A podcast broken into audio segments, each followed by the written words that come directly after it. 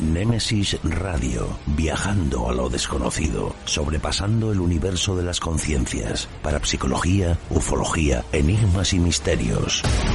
Programa escrito, dirigido y presentado por Antonio Pérez y José Antonio Martínez, todos los sábados a las 21 horas en Radio Intereconomía. 107.6 FM, Frecuencia Murcia Radio Intereconomía, mucho más que economía.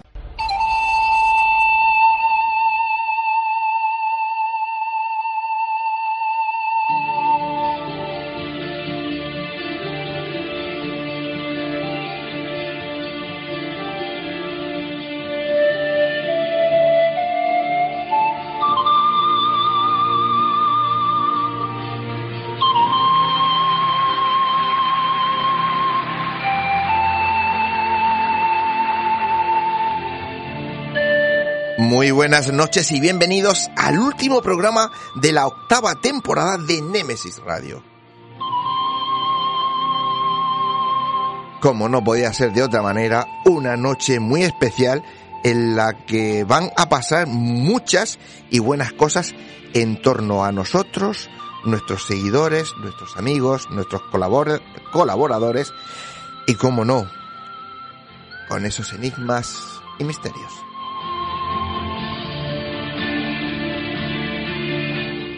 Llegamos al último programa, así que daros las gracias una temporada más a todos los que nos seguís desde cualquier lugar del mundo, ya sea por radio, vía online o por medio de nuestros podcasts. Sí, David, sí, una semana más a los mandos técnicos de control, nuestro particular mago de la tecnología, David García Gomariz, que esta noche nos va a acompañar y lo vais a oír.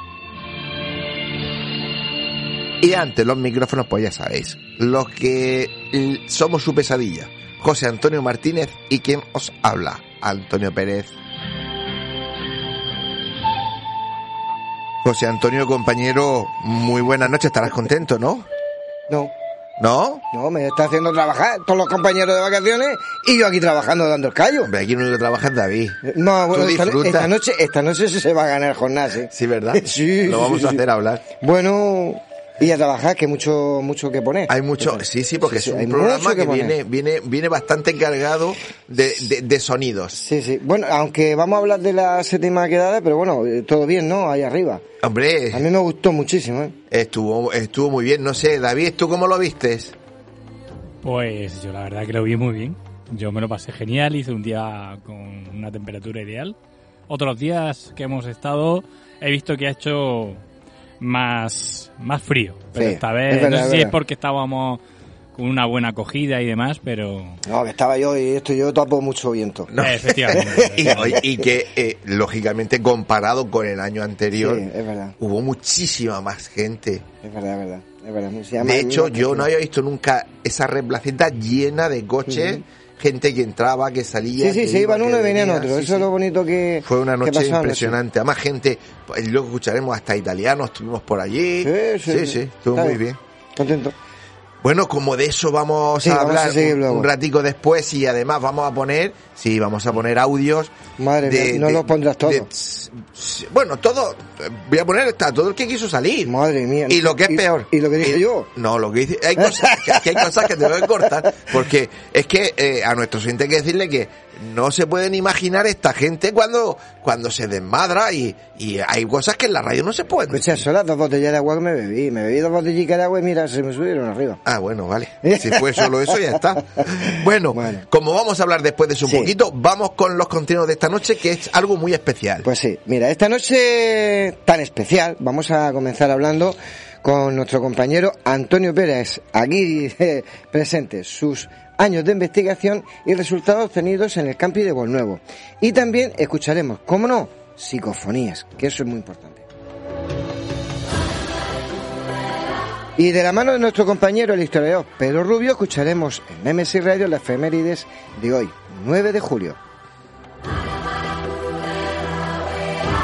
Y como hemos dicho al principio, terminaremos escuchando a muchos de nuestros seguidores, compañeros y amigos con los que nos dimos cita el pasado sábado en el Mirador y alrededor de la Cresta del Gallo, en el que fue la séptima quedada de Némesis Radio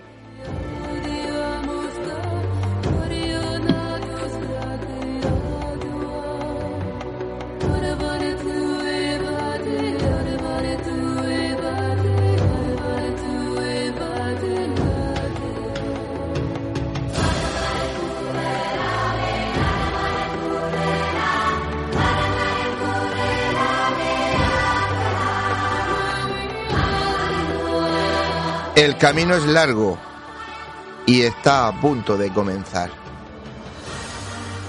Con pinches de la noche. Poneos cómodos, agudizad las orejas y esta noche sobre todo aguzadlas porque ya hemos dicho que hay mucha psicofonía, mucho sonido y directamente empezamos.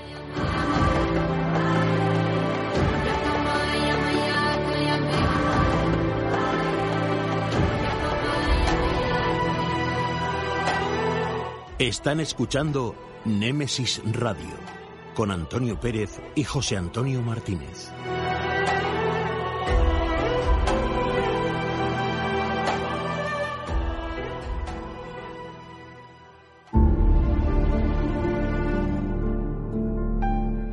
Entrevistas, conocimientos, inteligencia, experiencia.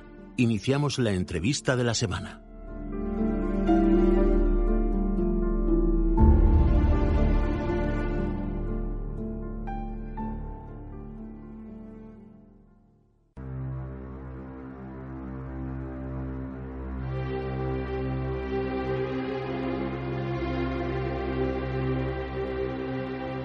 Pues como he dicho al principio, esta noche pues vamos a empezar con Antonio. Una investigación muy importante en el campo de Gol Nuevo, eh, que no fuiste tú solo, fue con el grupo que ya tenía, yo no estaba entonces. En aquella época éramos las seis. Efectivamente. Pero a mí me gustaría, ¿cómo llegasteis a esa investigación? Pues esa investigación, mm, tú ya llevas también años aquí, Sí. sabes cómo funciona. Llega como casi siempre, llega de, de forma inesperada. En esta ocasión, fíjate, el detonante fue seguir la leyenda del fantasma de la enfermera, que en la playa del camping fantasma, y nunca mejor dicho, de Nuevo, pues eh, se convirtió, bueno, sabéis que después lo hablaremos, ¿no? Hubo una catástrofe muy Sí. gorda.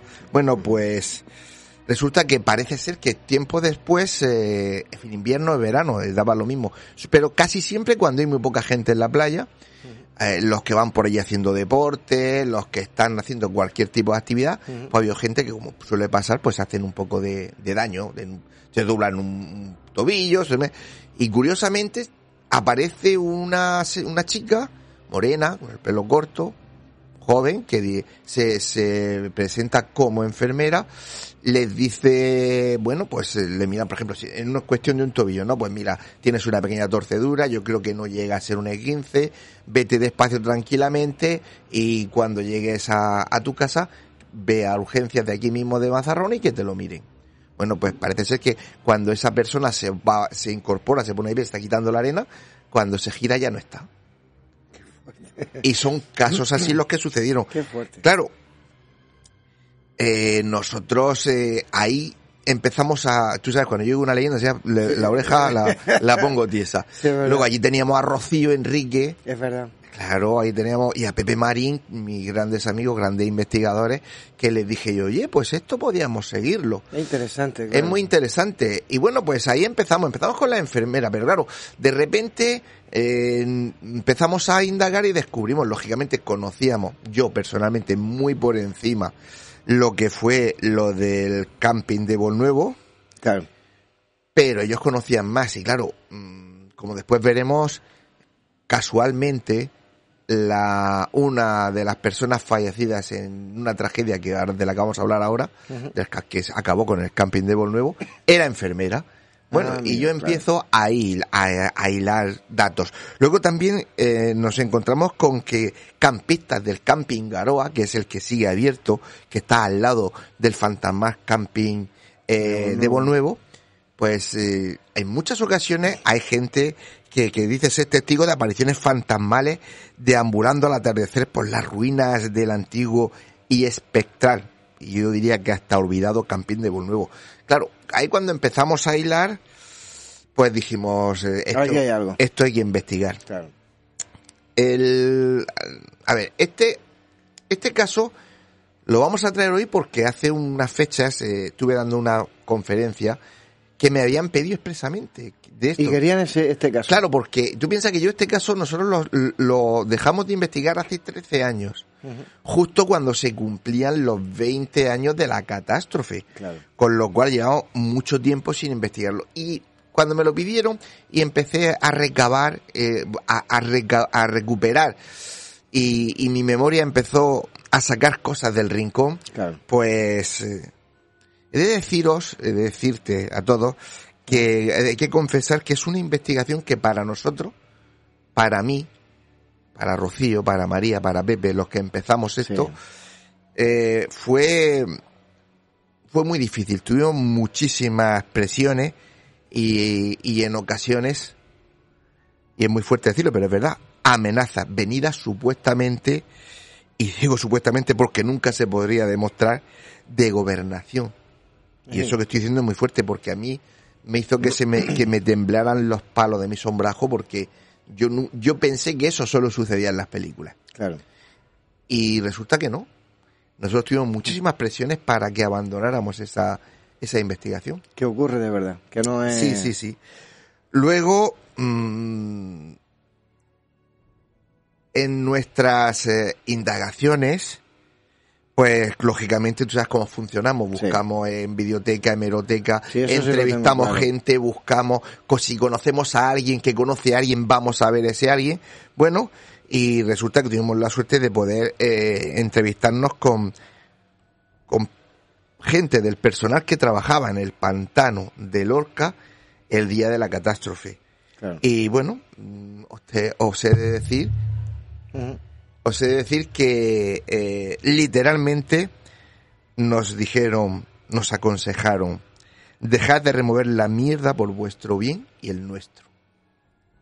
Mira. Imaginaros, y ojo, eh, y ya he dicho que no entraremos en detalles, tú sí y en los más allegados conocéis Sí. cosas que sucedieron, pero ahí eso lo vamos a dejar. Otra de las presiones que teníamos y que tuvimos, pues fue la que nos metieron las voces, pero de eso vamos a hablar ahora un poco más adelante.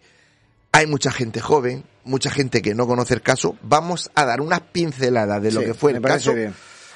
de la, de la compilación de información que nosotros hicimos durante mucho tiempo.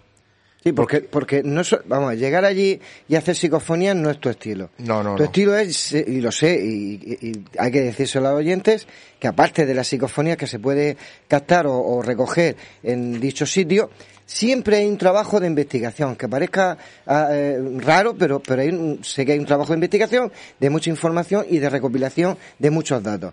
Claro. Y eso es lo que hicisteis antes de, de Por supuesto, ahí. mucho antes de entrar ahí lo que hacemos es buscar en hemeroteca, buscar todos los periódicos, buscar todos los testigos, la gente que vive cerca, eh, con las que podemos hablar, con gente que quisimos hablar y se negaron a hablar con nosotros, Claro. con gente que no quiso ni saber nada porque para aquello, para ellos fue la tragedia más grande de su Claro, vida.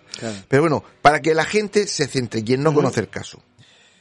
Hace vas a, va a hacer 33 años el 7 de septiembre, porque fue el 7 de septiembre de 1989 a las dos y media de la tarde, cuando, bueno, antiguamente se, cuando llovía mucho, nosotros le decíamos que, eh, que estábamos con la gota fría. Efectivamente. sí, Hoy señor. día se dice eh, que se, ahora es una dana. Eh, una dana, pero Ahora era una- gota fría de toda la vida. Era gota fría. Para que nuestros oyentes se hagan una idea, el que no conozca este caso.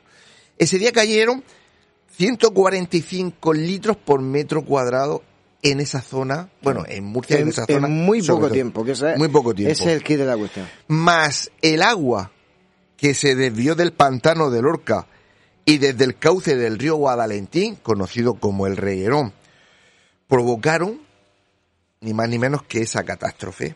Claro.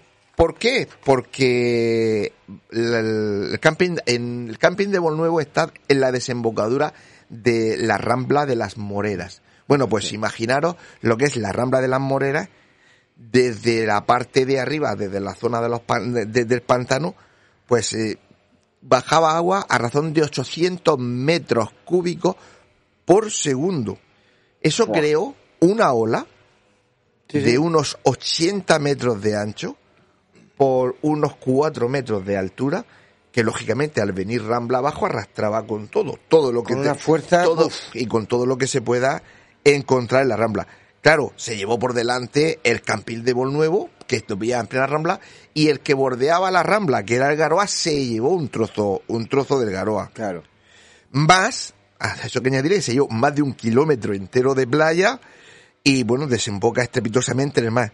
Las construcciones más fuertes del- de, los edificios, por ejemplo, de recepción, de supermercados, aseo, recibieron ese ímpetu de agua. Pero bueno, ellos, con toda la violencia que traía, aguantaron bien. Es decir, los edificios no se, no se fueron abajo, Pero y, pero apenas frenaban el agua. claro. Lo que sí hicieron fue eh, ser el salvavidas de muchísimos campistas que se subieron a, a sus tejados Claro, claro, para poder evitar eh, para, claro, claro, para librarse.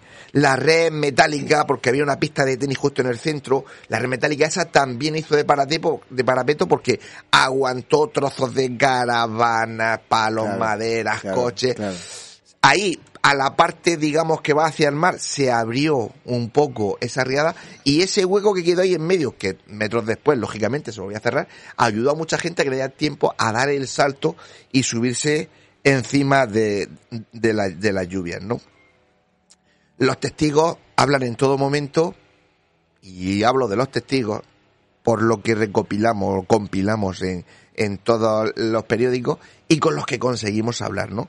Ellos hablaban de que veían coches y caravanas arrastradas al mar, pero que se la engullía el mar con gente dentro, con ocupantes en su, ente- en su interior.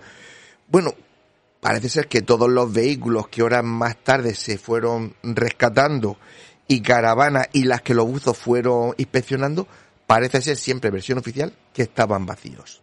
Eh, Pero la gente lo veía con, con, con gente dentro. Claro, la- los testigos vieron cómo las caravanas, vieron caravanas y con gente dentro que se iban directamente hacia el mar y el mar los engullía, igual que veían coches. Luego, lo cierto es que, bueno, la desaparición del listado de los ocupantes del camping en el momento que sucedió la riada y el hecho de que muchas tiendas y caravanas solo eran ocupadas los fines de semana, pues, o de forma esporádica, hacía imposible siquiera aproximarse cuántas personas había en el camping en el momento de la catástrofe. Pero hablando con los campistas que se tiraron ahí tantos años y la gente que más o menos conocía aquello decía que habrían unos 400 personas en el camping cuando la riada se, la, se lo llevó por delante. Bueno, cuidado, la catástrofe puede ser mucho peor. Tú imagínate que estamos hablando de 7 de septiembre. Una semana antes, cuando era agosto, Agosto. allí habían 4.000 campistas. Fíjate. Imaginaos lo que puede pasar si llega a ser una semana antes. Que no es que no fuera una catástrofe, pero, pero imaginaos cómo podía haber sido. Pues Para que, para que nosotros y nuestros oyentes nos hagamos una idea, pasados tres días de la catástrofe, el domingo 10, las fuentes oficiales no se atrevían a dar un número aproximado de los desaparecidos. Aunque es cierto que en petit comité entre ellos, pues ya empezaban a especular que andarían entre las 15, las 20 personas. Aproximadamente esa era la gente que, que, que sabían que iba, que habían desaparecido. Que est- estarían sepultados, pues lógicamente, o en el lodazal que había al desembocar la rambla a la parte de abajo del, del camping y, y, y con lo de, con lo, la playa, la, la playa que se había llevado, Claro. claro, y el resto estaría en el fondo del mar. Claro. Pues solo imaginaros cómo, cómo sería eso que eh, entró todo, todo lo que la Rambla despidió más todo lo que se llevó del camping, Se, se adentró en el mar un kilómetro y medio, más de, llevaba, más de fíjate. 300 metros de anchura y tenía un, un, poselmar de cosas, de, de- de madera, Sí, de trozos sí, de todo, de más de un metro de espesor, se podía andar por encima para que nos hagamos una idea de cómo era aquello, ¿no? La voz populi, lógicamente, en zonas de estas costeras, te dice que el mar a los tres días devuelve a los ahogados, ¿no? Lógico. Bueno, pues eh, oficialmente, y siempre nos basamos en datos oficiales, solo hubo dos víctimas reconocidas.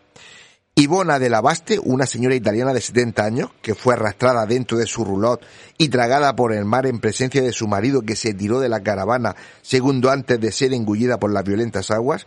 El cuerpo de Ivona apareció el sábado día 9, flotando mar adentro, a unas cuatro millas eh, del camping frente a Isla Plana. La otra víctima reconocida, Inmaculada Vicente Sanz, enfermera de la ciudad sanitaria Virgen de la Risaca, fue sorprendida y arrastrada por la tromba de agua mientras pedía ayuda desesperadamente. Su hijo Marcos, de nueve años, pudo salvarse de una muerte más que segura, eh, porque claro, arrastrado por esas violentas aguas, pues la intervención heroica del padre Juan, capellán de la Risaca, pudo salvarlo. Pero el cuerpo de Inmaculada, no, no Inmaculada fue tragada por el agua después de ser golpeada. Y bueno, el cuerpo de Inmaculada apareció 20 días después de la tragedia, donde los testigos aseguraban que había desaparecido. Eso lo vamos a ver ahora un poco más adelante. Un poquito más, sí. De los gobernantes de la época no voy a hablar. Lo que estéis interesados en saber qué decía, ahí está la hemeroteca para poder consultarlo. Pero vamos, no, decían nada, tiraban balones fuera. De los que sí quiero hablar son de los muchos héroes anónimos de esos días, porque fueron muchas las personas que ayudaron poniendo incluso su vida en peligro. Pescadores como Adolfo, Juan Acosta y su hermano, Juan el capellán de la Risaca que ya hemos hablado de él, un policía de Hamburgo que estaba allí veraneando, fuerzas de seguridad, protección civil, Cruz Roja, policía naval, miembros del ejército de tierra, pescadores, buzos de combate, Zodiac, helicópteros, 100 reclutas del Regimiento España 18 de Cartagena y toda la flota pesquera de Cartagena y Mazarrón se dieron cita allí apenas unas horas después de la catástrofe. En total, habían trabajando a muy pocas horas de haber sucedido más de 400 personas haciendo todo tipo de ayudas. Pero siempre son los mismos, ¿eh? Ajá. A grosso modo, esta es la historia de la catástrofe. Pero yo siempre digo que queda muy bien si yo os lo cuento, pero al fin y al cabo yo soy un investigador que ha leído, que ha hablado con algunos y que os cuenta la historia según se la ha contado. Pero nosotros siempre queremos llegar a más y lo que vamos a hacer es que vais a escuchar lo que decían los periódicos y vais a escuchar a testigos que in situ estuvieron allí con nosotros explicándonos todo lo que pasó. Como hemos dicho antes, fueron muchos meses previos de investigación, de entrevistas, hemeroteca, videoteca, compilando todo tipo de información, que es lo que nosotros después venimos y vamos ofreciendo, ¿no? Perfecto.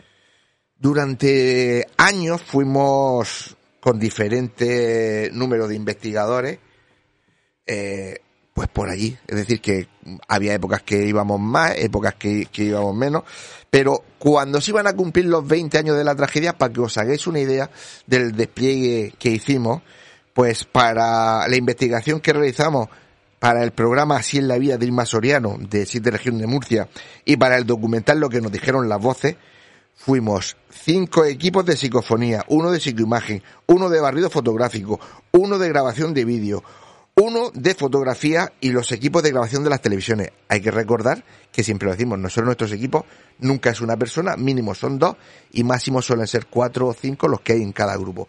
Así que para que se hagan una pequeña, una pequeña idea del despliegue que ahí se hizo. Como he dicho, mm, mejor que todo lo que yo os pueda decir, vamos a escuchar unos audios de lo que nosotros fuimos compilando en su momento. Eh, estos audios pertenecen, como he dicho, a la investigación de hace 13 años, cuando se iba a cumplir los 20 años de la tragedia. Y vamos a empezar escuchando a don Agustín López, uno de los muchos héroes anónimos, cómo él recuerda lo que sucedió aquel día de la tragedia. Vamos a escucharlo. Estamos a 5 de septiembre eh, de 2009, estamos a dos días de que se cumpla eh, los 20 años de la tragedia de Bolnuevo. Eh, Agustín fue uno de los pescadores que estuvo intentando ayudar en lo que pudo, sacó gente del agua, sacó caravanas. Y nos gustaría que Agustín nos contara eh, ¿Cómo recuerda aquel día? Porque van a hacer 20 años en dos días. Bueno, eh, la cosa pasó que a la una y cuarto fue cuando la, tormenta se puso, yo estaba aquí en el restaurante y se puso de noche completamente y cuando terminó de llover y pasó la, el temporal del viento y eso, le dije a mi hijo, digo, vamos, cogimos un coche y nos fuimos al Bonuevo, digo, vamos a ver si ha salido la rambla del Bonuevo. Y cuando antes de llegar nos faltaban 100 metros para llegar a la rambla del Bonuevo, venir un golpe más, una ola que tenía unos cuatro metros de altura. Vení hacia mi derecha. Y entonces me dio tiempo de dar la vuelta al coche, suerte que no se me caló el coche, que pude dar la vuelta y venir para y fui avisando a gente que iba por la carretera y entonces la gente corría, corría todo al, a sus casas. Entonces cuando llegué aquí, cogí la lancha de aquí del club de salvamento que teníamos y me fui para allá. Y cuando asomé la punta del, del espigón y vi ese chorro de caravana, dije, Dios, qué desastre ahí. Y entonces nos dedicamos mi hijo y yo de ir mirando caravana por caravana a ver si había gente. Y entonces cuando vimos que pasamos todas las caravanas y no vimos que no había nadie, entonces nos fuimos hacia tierra donde venía la... estaba saliendo toda todos los árboles y todo ahí de, de la rambla. Bueno, pues No, no, dice que no había gente, pero a lo mejor ya estaban los... él dice que eh, cuando él llegó con la barca, Sí. las caravanas que habían flotando, él no vio gente. Además, yo hice hincapié, aquí solo son pequeños cortes. o algo, ya estaban dentro. Él, él dice que él no, él no vio gente. Pero antes yo decía cómo, cómo era la, la, la ola, ¿no? Eh, esa información yo siempre la cogemos de Claro. estos testigos. Vamos a escuchar a don Agustín cómo nos comenta la anchura y la altura de la ola y además nos dio un dato muy preciso para que nosotros pudiéramos saber la altura. Vamos a escucharlo. Más o menos, ¿qué tendría de, de- de ancho la ola? Pues la ancha tendría unos 70, 80 metros de, de- 70, de- 80 sí, metros. de, de anchura. La- lo cual, en las palmeras que hay antes de llegar a la Rambla, ahí está marcado donde llegó, donde llegó la ola. Se marcaron con, con pintura roja, a donde llegó la, o sea, donde llegaba la mar, en la cara del agua. Fíjate. Pues la, la marca todavía, 30 años después, existe. Existe todavía, perdura. Ajá. Así que os podéis imaginar. Ahora vamos a escuchar a uno de los supervivientes, a Tomás Franco. Es decir, que supervivientes hablamos con varios, pero mm, casi nadie quería hablar de la tragedia y nadie quería ponerse delante de las cámaras. Tuvimos la suerte de encontrar a Tomás Franco y a su esposa Puri Fernández, que con ella fue la con la que hicimos el documental y con la que estuvimos allí, porque hubo gente, incluso estuve hablando con, con el padre Juan y se negó en rotundo, decía que él no iba, quería volver a pasar por esa pesadilla. Lo dicho, vamos a, a lo, vamos a escuchar lo que Tomás Franco nos cuenta de la tragedia, pero y, recu- vuelvo a, reincidir. Nos contó allí, in situ, estuvo allí con nosotros. Vamos a escucharlo. vi el agua llegar fue cuando salí hacia la calle esta principal y miré hacia el fondo y donde vemos la rotonda, la piedrecita aquella que es la rotonda, ahí ya empecé a ver una, una ola de agua aproximadamente de dos metros y medio a tres metros de altitud. Entonces desde aquí de esta zona empecemos a gritar que todo el mundo salieran de la tienda de campaña salieran de las caravanas y que se fueran todo el mundo, si era posible, lo antes posible, que venía una ola, venía muchísima agua para ir a cobijarnos aquí en los servicios. Eh, Los servicios, o sea, que eh, ellos tuvieron que refugiarse también allí. No, subirse encima. No, subirse no había, no había otra opción. O te llevaba el agua o te subías. Claro, pero es que ahí 400 personas no, no entraban. No, es que, bueno, ahora escucharás más adelante como gente de los periódicos, hay gente que se salvó milagrosamente porque sus coches se quedaron atrancados entre dos árboles y cosas así. Es Madre decir, mía. aquello, sí. aquello fue tremendo. Vamos a escuchar de nuevo a Tomás Franco y a su esposa Puri Fernández. Ujú. Nos hablan de cómo ellos eh, salvaron la vida. Yo me quedé el último con mi hijo, que le dije, Raúl, átate al cuello, pase lo que pase, pero hay que llegar a los servicios. El agua ya no tapaba por encima, íbamos en bañador, eh, perdimos el cazado por el camino y yo ya me dejé caer con, con el agua. Eh, como bien digo, mm, ya no sobrepasaba por encima.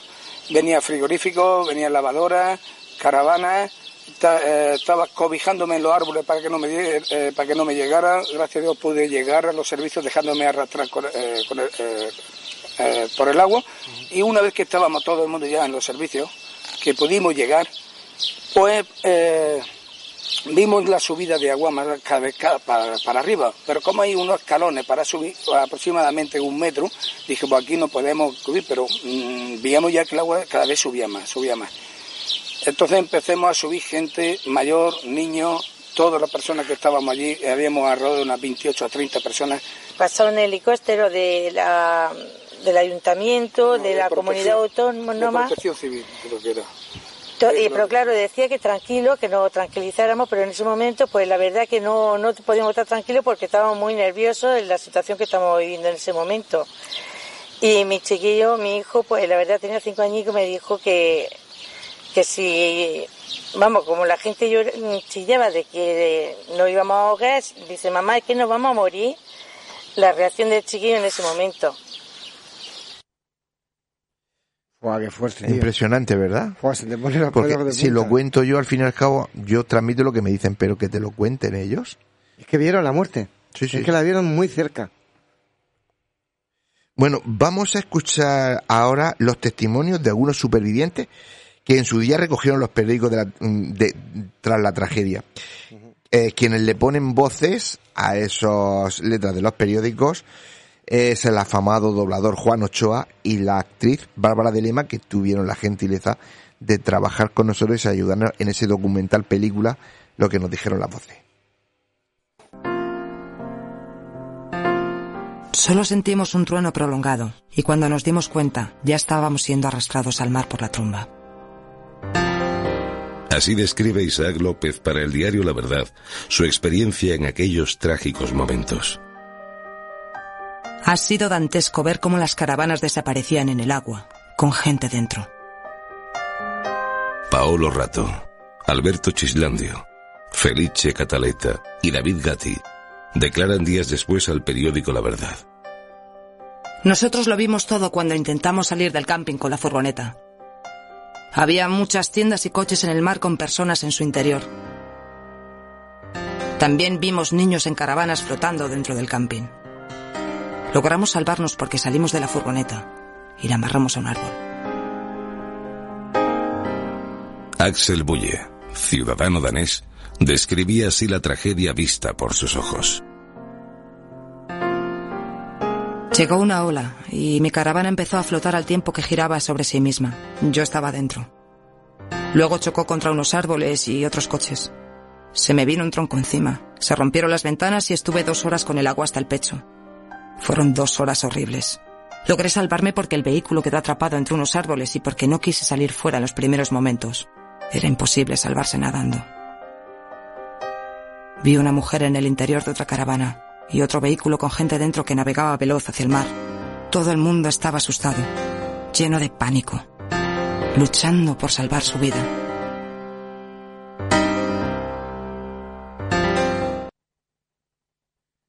Impresionante. Pues lo que yo te he dicho, sí, yo creo que cuando pasaron con la barca estaba ya la gente muerta adentro. Ten en cuenta que yo, yo, yo creo que es así, ¿eh? Antonio, una pregunta. Dime.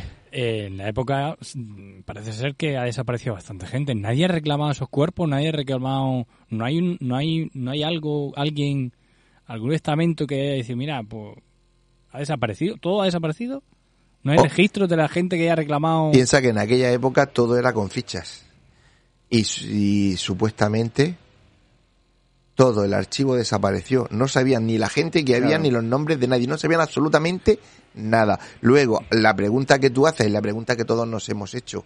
Parece ser que sí, que hubo, que hubo gente que preguntaba, pero la historia de esto es, en estos campines, tú sabes que la gente se mueve mucho. Tú imagínate un, un ejemplo, ¿eh? Eh, Que tú estás en un camping en Elche y eres eh, alemán Sí. y tienes a unos cuantos amigos alemanes eh, aquí. Y te viene o alemanes o del país que sea de que, que has conocido de los campings de otros años Claro, eso es verdad. y te vienes a pasar unos días con ellos. De repente la riad la riad la riad os lleva a todos os mata a todos y tú oficialmente has desaparecido según tu familia eh, estando de, eh, en eh, Elche. estando en Elche o estando en Benidorm o estando en, en otro lado. Ah, es cierto que durante años hubo gente, sobre todo alemanes, que pagaban y, y hubo gente indagando, investigando, pero es imposible. No hay nada, ni un archivo. No hay absolutamente nada. Nada. En su día se dijo que habían dos fallecidas, según mi opinión, porque fueron los cuerpos que aparecieron. Claro, todos los Son los demás. únicos, claro, evidentemente, ¿no? Pero es que todos todos los testimonios hablan de que había gente pasando en vehículos, en Efe- caravana. eh, claro, es que si demás. hubiese sido uno, dices tú, vale, pues este ha visto tal. No, no, es que todos los testimonios. Luego, eh, después podemos, si queréis, podemos hablar de más cosas, ¿no? Porque eh, a la gente eh, superviviente lo primero que hicieron fue quitarlos de en medio y llevárselos a, los poli- a un polideportivo, se llevaron a diferentes sitios, no los dejaban acercarse al camping, mm, los separaron, no sé. Hubo, hubo cosas raras. Vamos a seguir. En el siguiente audio es el director del camping, Garoa, quien habla para los periódicos y dice no tener información real de lo que se les venía encima. Nadie les había avisado. Y seguidamente es don Agustín López quien nos da su opinión de por qué se produce la tragedia. Vamos a escucharlo. El director del camping Garoa donde estaba alojada Ivona declaró a la verdad. Hacia la una y media de la tarde la gente empezó a salir. Habría que ver de quién es la responsabilidad. Porque aquí llamaron avisando de una tormenta, pero no nos dijeron que el camping iba a ser arrasado por un pantano. ¿Qué cree que, que realmente sucedió? ¿Que fue por la lluvia? Sí, eso fue la, la lluvia, según decían que le habían, suert- habían dado suerte al pantano de Lorca y era porque seguro, seguro, yo eso no entiendo, pero venía un golpe de mar que venía, no venía el agua una, una suavidad, sino una ola, como un corte, una pared de unos pared. cuatro metros de altura, es porque habían soltado algo. De golpe, esa agua venía de golpe, no, no era de lluvia, lluvia viene poco a poco más, más, más, más, más, más que Dios, pero esa no, fue una soltura que se soltaron del pantano de Lorca. Pues eh, claro, es que Tiene toda la lógica del mundo. es lo que la gente, eh, claro, porque quizá ese agua, si se, si se soltó por lo que fuera del pantano, si lo hubiesen encauzado a otra rambla, a, a- lo hubiesen dividido, pues a lo mejor no hubiera, no lo sé. La verdad es que es algo Claro, que... pero esa cantidad de lluvia de 140 eh, litros por metro cuadrado, si llenas el pantano, te juegas a que reviente el Claro, pantano ah, claro. y inunde entonces Lorca. Pero- ¿Qué pero- hacen? Sueltan. Claro, sueltan, pero cuando sueltan tienen que tener muy claro cómo van a encauzar ese agua para no causar daño más abajo. Eso es lo que se... Bueno, por eso te digo que es que eh, es, había- es muy complicado. Vamos a escuchar cómo los periódicos especulan sobre el número de desaparecidos y seguidamente es Tomás Franco quien nos habla de cómo recuerda cómo el agua se llevaba a la señora italiana. Vamos a escucharlo. La prensa local habla en un primer instante de 15 desaparecidos.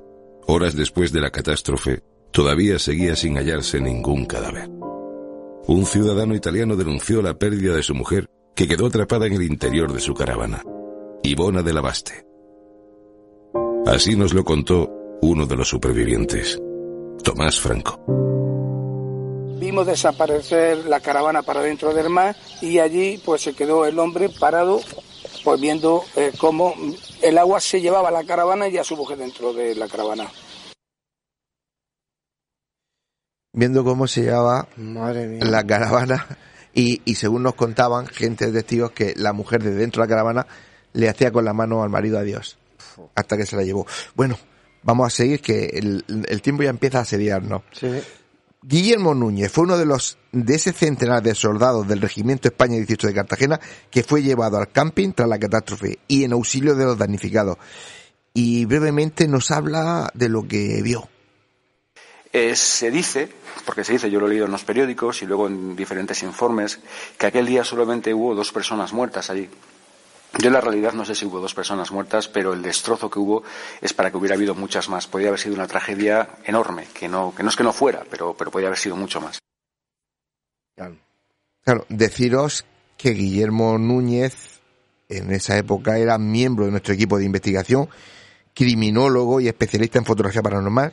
Y ya sabéis tú sobre todo que en nuestro, bueno, David también que ya nos ha acompañado a alguna investigación, en nuestro protocolo de investigación para evitar la posible sugestión, por reglas generales procuramos llevar a nuestro equipo humano con la menor información y conocimiento posible del lugar al que vamos a, a ir a investigar. Pues cuando Guillermo llegó y se ubicó al sitio que lo habíamos llevado, la verdad es que él lo pasó bastante mal porque eh, además nos sorprendió que él nos dijo, es que yo estuve aquí. Yo fui uno de los 100 soldados de la España eh, 18 que estuvo aquí. Necesitaba que le- no le dijerais nada porque ya tenía Claro, información de primera mano. y, y aparte él dice que él, un soldado siempre va a ciegas, pero cuando llegan allí ellos creen que van corriendo a entrar, a ayudar, a buscar, a limpiar, y que le llamó la atención que lo que le hicieron fue que eh, su misión era acordonar la zona y que nadie pudiera entrar. A la zona. Ni los mismos supervivientes podían entrar a rebuscar sus propios enseres. Hasta muchas horas después no los dejaron entrar.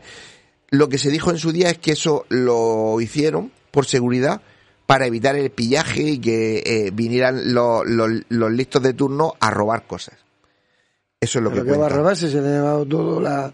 se le ha llevado toda la ola para el mar? Evidentemente no lo veo yo. eso. Bien. No, no tiene sentido. Estaban Continúa. limpiando la zona. Continuamos. Estaban limpiando. ¿De qué? No lo sabemos. Yo creo que era, yo, yo creo, un segundito, yo creo que era para valorar directamente la situación, ver lo que se podía o no se podía hacer. Limpiar de cadáveres. También. Es- eso, eso son especulaciones que nunca tendremos pruebas de eso. Seguro. Su, eh, hablamos, volvemos con Tomás Franco, el superviviente, nos dice que allí hubo más muertos.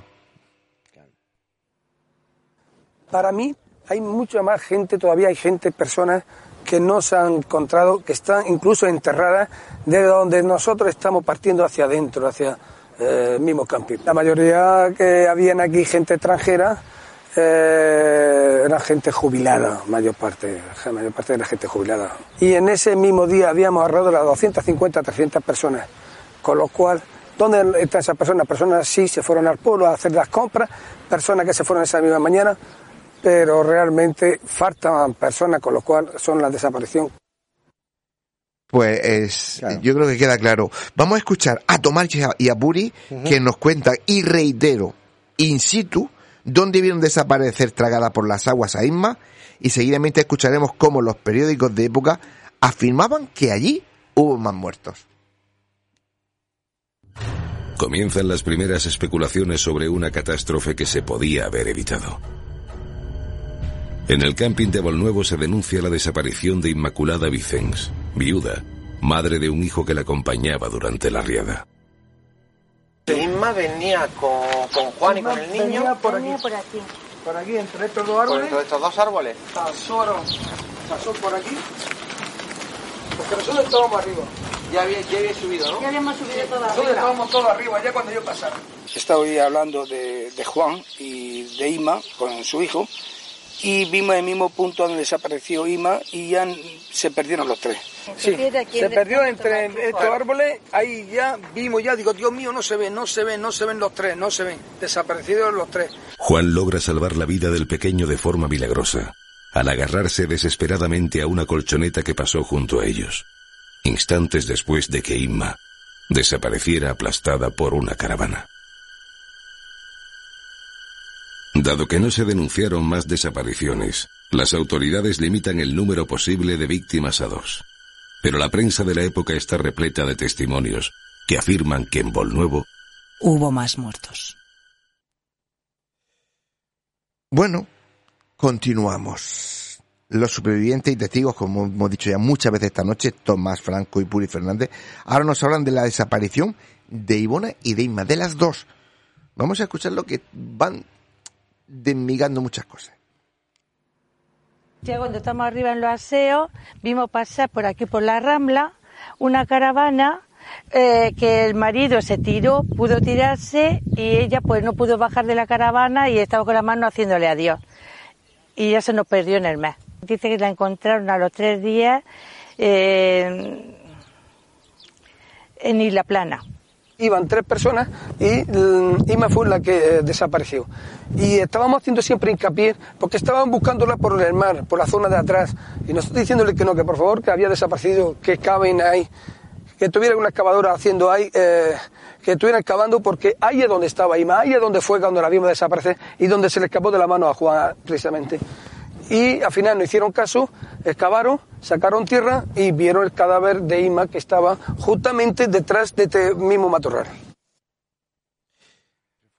Veinte días después, le hacen caso a los que del primer día le decían no, está en, porque se creó como una vaguada, como una alberca, como una alberca allí de agua y lodo grande, y le dijeron no, Inma tiene que estar ahí, ahí tiene que estar Inma. Parece ser que llegaron con una pala, metieron en el agua la pala y cuando mm, movieron un poco en lo que empezaba a ser el fango, apareció el cuerpo de Inma. ¿Y por qué no siguieron?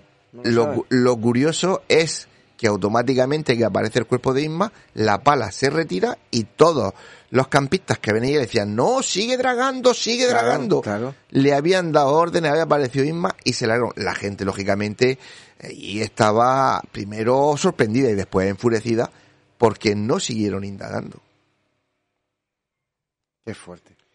La verdad, la verdad que es sorprendente porque esa misma eh, conjetura la, la estamos hablando aquí. ¿Por qué no siguieron? ¿Por Espera, qué no eh, siguieron? pues si eso es fuerte os voy a contar. Ahora vamos a escuchar a Tomás Franco cómo nos cuenta el desagradable y cruel suceso que le tocó vivir mientras esperaba a ver si sacaban su coche del mar. Estaba yo pendiente del coche aquí en Nuevo. Estuvimos pendientes a ver si salía el coche o no salía. Eh, habían dos autoridades. Dos autoridades, no sé ahora mismo eh, si era del ejército, porque verdad hacía tiempo, aquello me presionó bastante y no quise ni saber quién era, con quién estuve eh, tratando, hablando, ni nada. Entonces nos dijeron si había, si estábamos nosotros en el camping, ¿qué es lo que estábamos haciendo allí? Entonces le comentamos, mire ustedes, nosotros yo estoy esperando a, que, a ver si el coche mío salga o no salga. Entonces nos dijeron, pero ustedes estaban allí. Digo, sí. ¿Vieron algo? Sí. Dice, pues por la cuenta que os traéis, callarse y no hablar por lo que pueda pasar. ¿Cómo se come eso? Pues eh, te lo digo yo cómo se come. Tomás Franco estaba ahí esperando porque los seguros de las caravanas y de los coches solo se harían cargo si sacaban las caravanas y los coches del mar. Tomás Franco acababa de comprar un coche nuevo. Con lo cual el hombre claro. estaba deseando que lo que estaban saliendo del mar apareciera su coche. Tomás Franco se tiró cuatro años pagando un coche que no tuvo y que sigue metido en el fondo del mar. Y aún así tuvo que irse con el rabo entre las piernas, y perdonen la expresión, porque lo amenazaron como él mismo ha reconocido. Y bueno, para terminar con los testimonios, vamos a recordar que Tomás Franco y Puri Fernández nos acompañaron unos días antes de que se cumplieran los 20 años. Y bueno, tras 20 años de la tragedia, todavía les sobresalta. Vamos a escucharlo.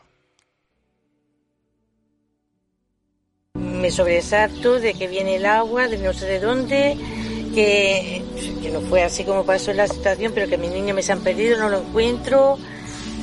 Cosas muy raras, que no es exactamente como pasó, pero, pero que todavía me sobresalta el agua. Claro, El todavía... por qué estábamos en ese momento allí, el por qué eh, venía tanta agua, el por qué, el por qué y el por qué. Ahora ya tiene 25 años y le habla el tema y la verdad que no, no, no quiere hablar mucho de ello, pero son cosas, la verdad que no se olvida nunca en la vida. Yo creo que son experiencias que te marcan para toda la vida. Para y cuando toda la y vida. cuando las renuevas, Yo- o sea, cuando las vuelves a hablar, te vienen todos los pensamientos, Yo- toda la angustia y, y es fuerte. Recuerdo que cuando hicimos el preestreno de lo que nos dijeron las voces en el auditorio de la alberca, él estuvo, su hijo Mm. que vive en Barcelona vino de Barcelona a verlo, y la verdad es que ellos lloraron mucho. Ellos lloraron mucho recordando todo aquello. Hay que, hay que recordar que el documental película que nos dijeron las voces eh, lo preestrenamos en la alberca porque era nuestro pueblo, Ujú. pero pero también después lo tuvimos en el, en el primer festival de cine internacional de miedo de, de aquí de Murcia. Bueno, vamos con algunos de los resultados que ya nos va quedando poco tiempo. Quien nos conoce y conoce nuestro trabajo sabe que nuestra hipótesis de trabajo, desde que empezamos a investigar hace cuatro décadas, es que estamos ante energías inteligentes y que en ocasiones son capaces de interactuar con nosotros e incluso físicamente con nuestro entorno. Dicho esto, vamos a escuchar lo que opinaba del camping de Nuevo nuestro compañero ya fallecido, Paco Lucha, especialista en psicoimágenes. Nuevo es, es especial. Es el ambiente que, que- que se respira allí, ¿no? Está al aire libre, pero sabes lo que ha pasado y la zona de, de- los árboles que está, que no, no crece la hierba, está por todo alrededor, la hierba ha crecido y en esa zona no, no hay nada, no hay, es como si no hubiese vida, ¿no? Y eso, ese, ese lugar te marca, ¿no? Es cierto. Cualquiera todavía hoy puedes ir 30 años después y verás que toda la zona que da pegado al camping Garoa tiene hierba, está verde. Toda la zona que está pegada a la Rambla, que después lo que hicieron es que le, la encauzaron con, con obra, Sí. pues todo lo que queda a ese lado de la rambla eh, está todo muerto. Ahí no crece nada. Nada, pero nada, nada, nada. Nada, no crece nada. Es que es raro, ¿eh? Porque la desembocadura es que arrastra Ajá. todo, todo lo que, no sé. Pues cuando pases por allí, míralo. Lo, lo miraré, lo miraré. Bueno, vamos a escuchar algunas de las psicofonías, de las muchas psicofonías que durante muchos años sacamos de aquel lugar. Porque os recuerdo que, lo crean o no lo crean, las voces nos escuchan y nos hablan. Quiero resaltar, es que hago, voy haciendo memoria, Hmm.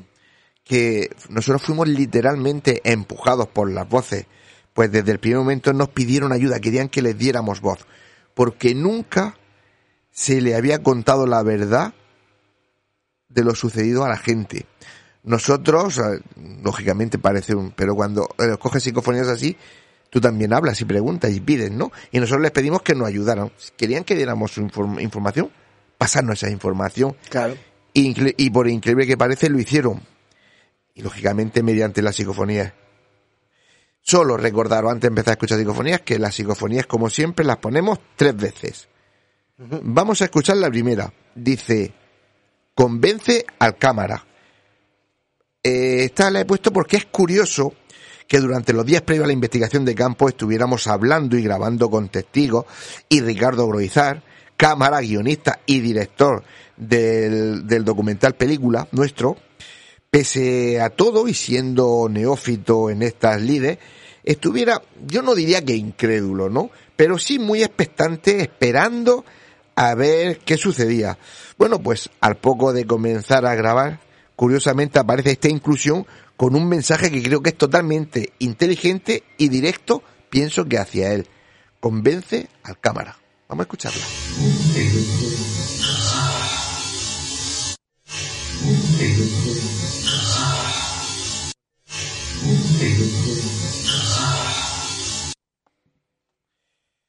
Perfecto. Sí, sí, hasta lo entiendo Creo yo. Que se escucha, sí, José Antonio dice que lo escucha. Eso quiere decir que, que se escucha. David, Se escucha, la verdad que muy bien. muy clara, ¿no? Sí, sí, sí. Bueno, convence al cámara. A partir de ella costó menos convencerlo. En adelante, todas las psicofonías que vamos a escuchar, la primera es la grabación original. Las dos siguientes van con reducción de ruido para su mayor comprensión y seguro que notaréis la diferencia y las entenderéis mejor. Vamos con una que dice, búscalos tú, por favor. Cuando comenzamos a registrar voces pidiendo que le- les, ayuda, que les ayudemos, que saquemos a la luz la verdad, decidimos entrevistarnos con testigos que venían a confirmar lo que las voces estaban diciendo. Allí hubo más muertes de las que se reconocieron. Y esos cuerpos seguían allí. Esa era nuestra pregunta. ¿Siguen estos cuerpos aquí? Y bueno, si siguen allí, si siguen allí, ¿qué podemos nosotros hacer? Bueno, pues una voz nos dice, búscalos tú.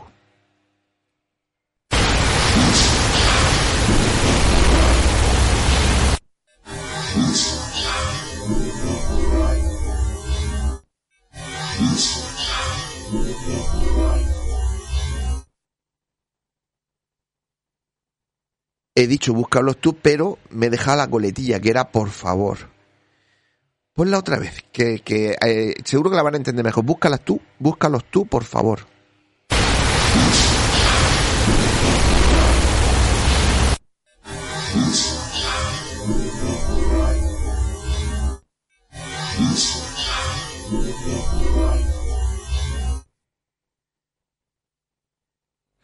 Se me ponen los pelos. de punta, ¿verdad? Sí, sí, es impresionante. Bueno, ¿eh? en la siguiente nos dicen, no mientan, por favor. Pedimos nombres y comenzamos a encontrar los registros con nombres de supuestas víctimas y eran muchos, ¿eh? Claro, llega el momento en que nosotros mismos dudábamos de qué hacer. Contábamos todo tal cual las voces nos habían ido transmitiendo o nos curábamos en salud y solo poníamos cortes sueltos y, y sin un supuesto sentido con tal de no meternos en un gran charco. La respuesta a esa pregunta que nos hicieron in situ nos llegó en el siguiente mensaje, mensaje registrado en mi grabador. No mientan, por favor. Vamos a escucharla.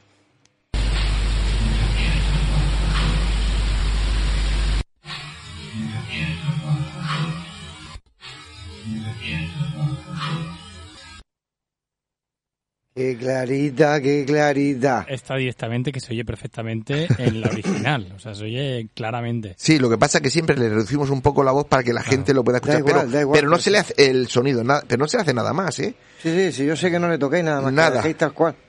Bueno, pues ahí, en ese preciso momento, fue cuando tomamos la decisión y donde se gestaría lo que después sería el documental película. Es decir, decidimos, Ricardo Joroizar y un servidor, vamos a tirar para adelante y vamos a ver qué sale. Bueno, decir que nuestra compañera Celeste Gómez nos puso en la pista de que precisamente en esa zona de Mazarrón es, es- esa zona es un enclave maldito en el que cada X tiempo muere allí gente.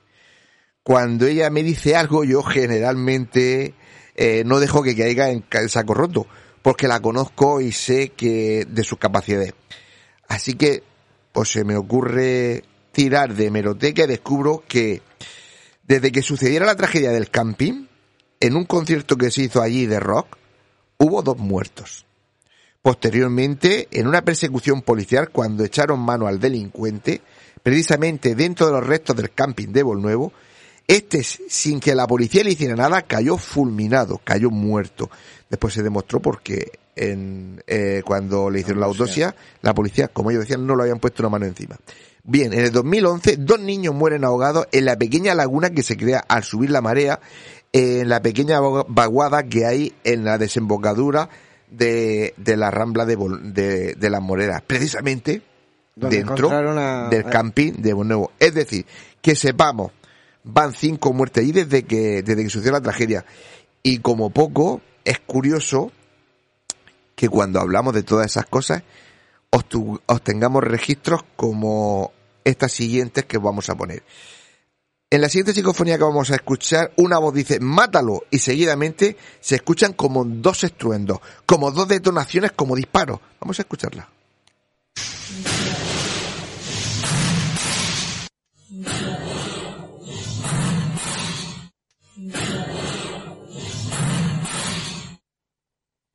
Sí, sí, clarito, clarito. La siguiente dice, hijo de puta, deja el cuchillo. Yo digo, grabamos y seguidamente la voz dice eso. Vamos a escucharla. Grabamos. Grabamos.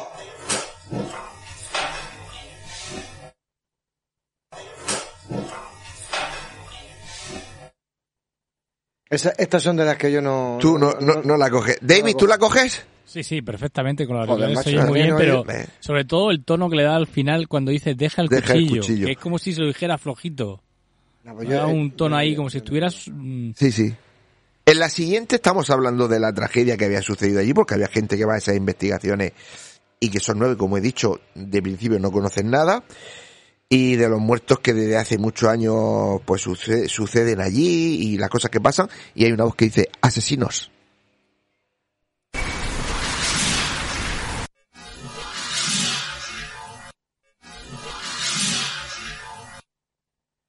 Parece que lo hice dos veces. Ajá, sí. Sí. Yo- eh, me cuesta trabajo, ¿eh? La entiendo, pero porque sé que dice asesino, sí. Vamos con la siguiente. Si no, no me entero. Hablamos de que la de que la red metálica que rodea la pista de tenis hizo justo junto con tablas, troncos, ramas, trozos de caravanas, tiendas de campaña y demás enseres de parapeto, dividiendo por segundo la riada en dos. Y, y los testigos nos decían que nada, que metros más abajo se volvía a unir con toda la fuerza e ímpetu. En ese momento registramos esta inclusión que dice atravesó.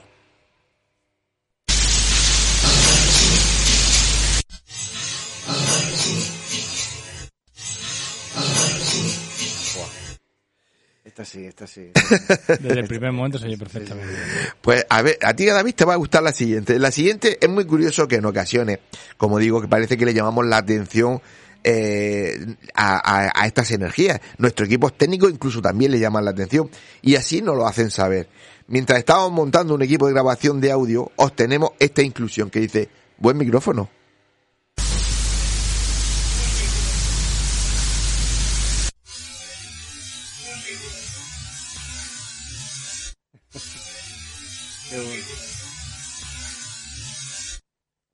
Sí, sí, son muy claras. Son muy Muy claras. clarita, ¿eh? Esa es clarita, clarita, clarita. En la siguiente, yo pido silencio, que comenzamos a grabar y seguidamente estamos todos callados, se graba una, una voz que dice precisamente silencio.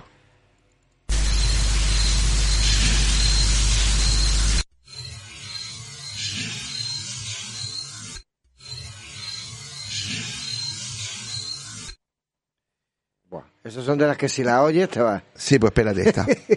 Eh, una de las noches que estuvimos allí era una noche de perros. Llovía muchísimo, era a finales de septiembre, primero de octubre. Eh, llovía mucho, hacía mucho frío. Una, una había- pregunta, había ¿cuánto tiempo, cuánto tiempo, eh, dura- en, en cuánto tiempo hiciste la investigación? Que no lo he preguntado. Pues- ¿Fue un mes, dos meses, tres meses? No, hombre, estuvimos muchísimo más tiempo. Sí, de- nosotros, eh, Rocío, Pepe, María y yo empezábamos en el año 2003-2004 y esto... Y ahí fue- nos, nos pusieron pega. Fue después. No, no, pegas. aquí yo estaba abandonado. Nosotros cuando, cuando nosotros empezamos a pegarnos pegas fue cuando nosotros empezamos a hacer público lo que íbamos sacando allí y de repente anunciamos lo que nos dijeron las voces Ah, y, vale, y- vale, y vale. sacamos lo que nos dijeron las voces y todas estas ¿Y qué cosas. estiraste? Un año por lo menos ahí. Sí, sí, mucho. Nosotros yendo a grabar varios años. Claro. Y, y, y la última vez que estuvimos fue cuando se iban a cumplir los 20 años, Perfecto. los 20 Vale, años. De, de la tragedia porque queríamos sacarlo en el programa de Irma Soriano. Bien, en la siguiente, como digo, llovía muchísimo, hacía mucho, mucho, mu- mucho frío y lo que nos dificultaba grabar en, en los lugares, en las zonas ya elegidas anteriormente, había zonas en las que en momentos de lluvia nos dificultaba absolutamente todo y comentábamos que de seguir así lo mismo teníamos que irnos. Cuando seguidamente se registra una voz que deja este mensaje, prefiero irme.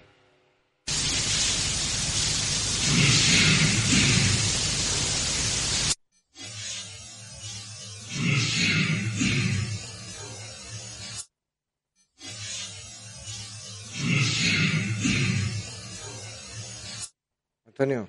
Es espectacular, Antonio, ¿verdad? Esa la oigo yo, me voy con el, con el muerto para allá. Es espectacular, Qué ¿verdad? fuerte. Es que Prefiero se- irme, sí. Pero lo más, lo que todavía, todavía es más espectacular es que seguidamente se daba una inclusión que llega, ya he dicho, segundos después del prefiero irme y que parece invitarnos a que nos llevemos al que hizo esa exclamación anterior y dice, llevaoslo. Vamos a escucharla. Qué bueno.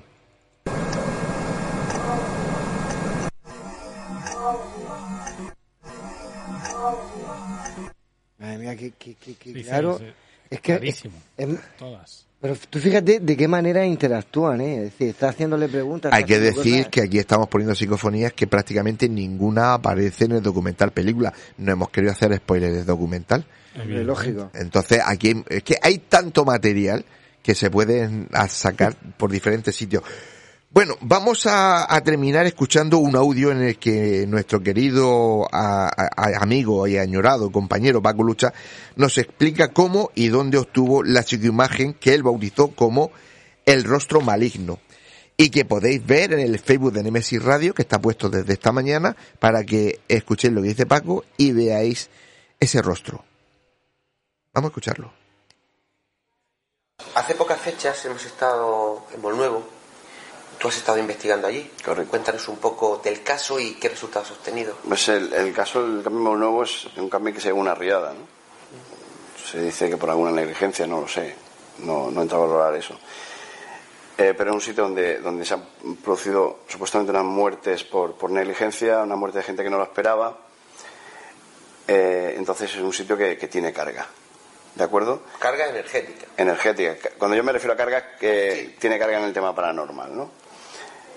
En, ese, en, en- este caso, cuando estuvimos investigando allí, eh, yo volví a guiarme de, de mi compañera, Hacíarte de tu compañera. de la medium, me marcó un sitio.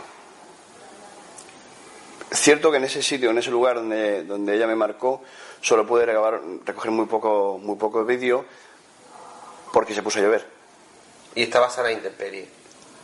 Pero fue una de las psicofonías, una de las psicoimágenes más potentes. La psicoimagen es brutal. Brutal. Cuando la sacamos en Siete Región de Murcia, brutal. De hecho, no le hicieron nada más que subirle un poco los brillos y aparece, lo pueden estar viendo ahora mismo en nuestro, Ujú, en en nuestro nuestro Facebook, Facebook, que es espectacular, sí. Que nada, quitando la voz que tienes de crío, que tenía una voz de crío que no puedes con ella, ahora tienes voz de camionero. Porque aquí no estamos riendo Sí, de la porque, diferencia. ah, creo que David me estabas apuntando que sí, la entrevista la hacía yo. Claro, sí, sí, sí, es esta que- persona en la que estabas haciendo la Todas, entrevista- todas las entrevistas las he hecho yo. Ya, ya, pero hay un cambio del tono de voz que Sí, se nota, muchísimo, no sé si por el Pero- equipo, por... Claro, hombre, porque, y por los años, pero que todas las entrevistas, todo lo que aparece en el documental, todo lo que, las investigaciones, todo lo hago yo en primera persona. Siempre. Siempre. Bueno, pues yo te voy a hacer una pregunta. Venga. Y creo que la pregunta a lo que estamos hablando, pues eh, tiene sentido. Y es, ¿crees que con lo que hicisteis, todo el equipo, toda la gente, todos los grupos que estuvieron y participaron, ayudasteis a esas personas que están ahí o que murieron ahí? A ver, nosotros hemos hecho lo que hemos podido. De verdad. Y hemos tenido la precaución de movernos siempre sobre la opinión de los testigos, lo que contaban los testigos, lo que aparecía en los periódicos, eh, lo que decían las voces. Yo lo que no voy a hacer nunca es acallar una voz. Si yo eh, obtengo, tras una pregunta, una voz que dice lo que diga, yo lo voy a hacer público. Pues de ahí sale el documental película, lo que nos dijeron las voces. Te voy a dar mis conclusiones y a partir de ahí, si queréis, podemos preguntar lo que queráis, pero Vale. yo voy a dar mis conclusiones Perfecto. porque es lo normal que pedir a todo el mundo. Bueno, tú después de tantos años, ¿cuáles son tus conclusiones? Veréis. Según mi opinión, se cometieron varias negligencias. Primer- el primero, al permitir construir un camping en una rambla. Si algo nos ha enseñado la historia es que el agua siempre busca el cauce natural. Puede tirarse años, décadas sin que pase nada, pero llega seguro el día y el agua arrasa con todo lo que se encuentre a su paso en esa rambla, con lo cual nunca hay que ocupar una rambla. Y eso fue lo que sucedió. Claro. Segundo, pese a la gran cantidad de agua caída en tan pocas horas, fue una temeridad soltar agua del pantano de Lorca y sin previo aviso encauzar mal ese agua, provocando la brutal riada y lógicamente la tragedia del camping. Y tercero, a ver si soy capaz de, explicarme. Sin los archivos, dar el número de ocupantes del camping en el momento de la tragedia era imposible. Y si era imposible saber las personas que se encontraban en ese momento allí, ¿cómo se puede saber? Y sobre todo, ¿cómo se puede hacer oficial que solo fueron dos las víctimas mortales? ¿Cómo? Que alguien me lo explique. Pues lo hicieron. Claro. Dijeron que dos y ya está. ¿Cuántos cuerpos anónimos sin identificar sin que nadie los haya reclamado puede que aún sigan allí sepultados? Las voces a nosotros nos han dicho que muchos. Pero yo tengo personalmente la sensación de que nunca lo vamos a saber. Yo creo que sí, con el tiempo saldrá. Yo creo que no lo vamos a saber. Yo creo que sí, si no ahora dentro de 50 años, pero seguro que sí. Yo tengo claro que, que lo que dice Antonio nunca lo vamos a saber y se ha pretendido que no se sepa. Porque o se han tomado malas decisiones. Bueno. Porque, bueno. Yo os puedo decir que yo tengo testimonios, que no hemos sacado aquí, de gente que te dice que ellos han visto, en esa época veían barcos en alta mar, por las noches. Claro. Buscando cuerpo. Bueno, no, o, se- o- o- sí. pero qué casualidad que... Pero si, si en el mismo camping posiblemente haya gente allí. Sí. Toda la, zona, toda la zona baja de la playa. Piensa que, que los buzos tenían que ir por debajo del agua palpando, porque era tal el, el momento, el movimiento que se, que se movía cada vez que movías de lodo, de historia, que no veían nada. Iban Claro, tú ten en cuenta que es una rambla, eso es una salida, eh, hay mucho sedimento. Entonces, eh, eh, tal vez esté ahí abajo, pero aparte, me parece que la orografía, la, lo, que es, lo que es el perfil de, de, de esa- de la costa, a un kilómetro, kilómetro y medio, ¿no, Antonio? Se pegaba como un bajón, ¿no? De, Sí, no, claro. Ahí, Que ahí los buzos no hay- pueden hay- bajar. Hay cubre, hay cubre, hay cubre, hay cortes. Ahí no pueden bajar. No, Los no. buzos tienen una, una, una limitación. Bueno, ya no tenemos más tiempo, pero evidentemente eh, lo que vengo yo a decir es que se, eh, es la típica historia que se repite, gran catástrofe, se- el, los, el gobierno, el Estado tal, eh, lo quiere esconder, eh, silencia a las víctimas, eh, evidentemente desaparecen pruebas, no se investiga o se debe investigar. Es que se repite este tipo de modo operando. es tu opinión y creo que la de la mayoría de la gente de Mazarrón que lo vio y, lo. Es que no me extraña que la gente no quiera recordar eso, ¿eh? Claro, tú vas por allí y hablas con la gente mayor. La gente mayor. Contar que es que aunque hubiera, aunque hubiera eh, un, listado de personas que estaban allí dados de alta, la gente que ha entrado, que ha salido, que ha ido a visitar, que todo, todavía sería mucho más. Claro, claro. Evidentemente, podrían ser muchos más. Nunca se va a saber porque nunca aparecieron los archivos. Y nunca pero aunque aparezcan los archivos, los archivos no los registran todo. Ya, pero los archivos sí registran la gente que entra y sale. Sí, pero justo, sí, sí, sí, sí. sí. Depende del camping. sí, sí, no, no, no, en, un camping... Y en aquella época podía entrar gente visitando para el día y no... Y no... no, no, pero te registraban, pero el problema es que no están los papeles. Pero, pero registran la matrícula de tu coche sí, y todo Sí, sí, lo registran. Bueno, chicos, como pues. nos va quedando poco tiempo, ¿Y eso que vamos, sí, vamos a, a, a calmarnos un poquito, vamos a escuchar a nuestro compañero Pedro Rubio con la efeméride del, del día de hoy. Hoy es 9 de julio del año de gracia.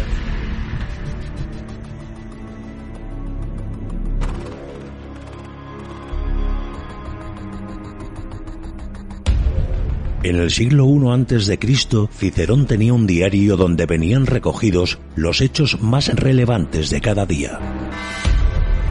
Acontecimientos notables que deben ser recordados, pues son huella inmemorial de nuestro pasado y que debemos conocer para saber quiénes somos, qué hacemos y por qué estamos aquí.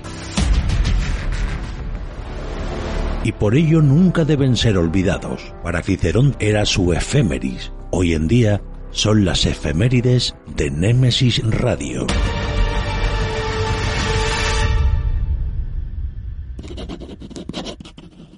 Hoy es 9 de julio del año de gracia de 2022 y en mi mente convergen relatos, hazañas, semblanzas, crónicas únicas que es preciso traer a nuestro presente y no olvidar, pues ya forman parte de la historia viva y única del ser humano, de nuestra historia. Iniciamos este viaje en la memoria en el siglo XX.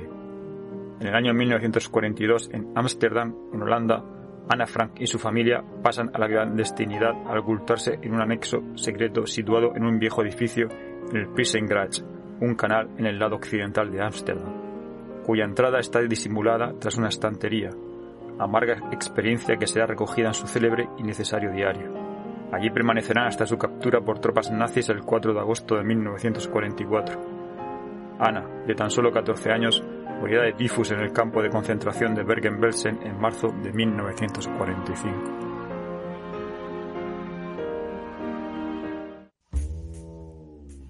En 1909, obreros españoles que trabajan en la construcción de un ferrocarril cerca de Melilla son atacados por cabilas de la zona, dando inicio a la guerra de Melilla.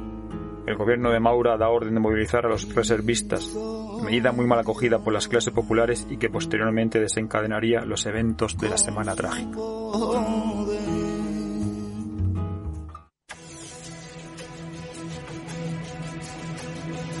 En el siglo IX, en 1877, y en Grover Road, cerca de la estación de Wimbledon, en Londres, en Reino Unido, se comienza a celebrar la primera edición del torneo de tenis de Wimbledon, solo en categoría de individuales masculinos, con un cuadro de 22 jugadores, todos amateurs británicos. En 1884 se sumarán los individuales femeninos y los dobles masculinos. Ya en 1913 lo harán los dobles femeninos y los mixtos.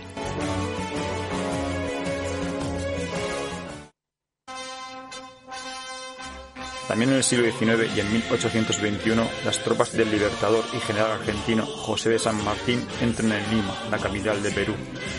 Unos días más tarde, el 15, San Martín convocará un cabildo abierto y se firmará el acta de independencia. El 28, en una ceremonia pública, proclamará solemnemente la independencia del Perú.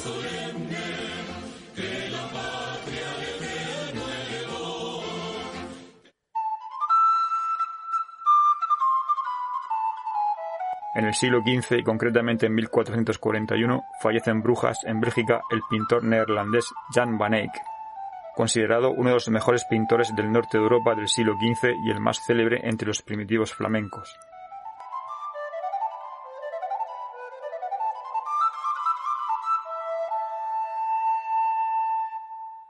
Fue el primer pintor en perfeccionar la pintura al óleo, además de uno de los primeros que pintó una luna realista con cráteres.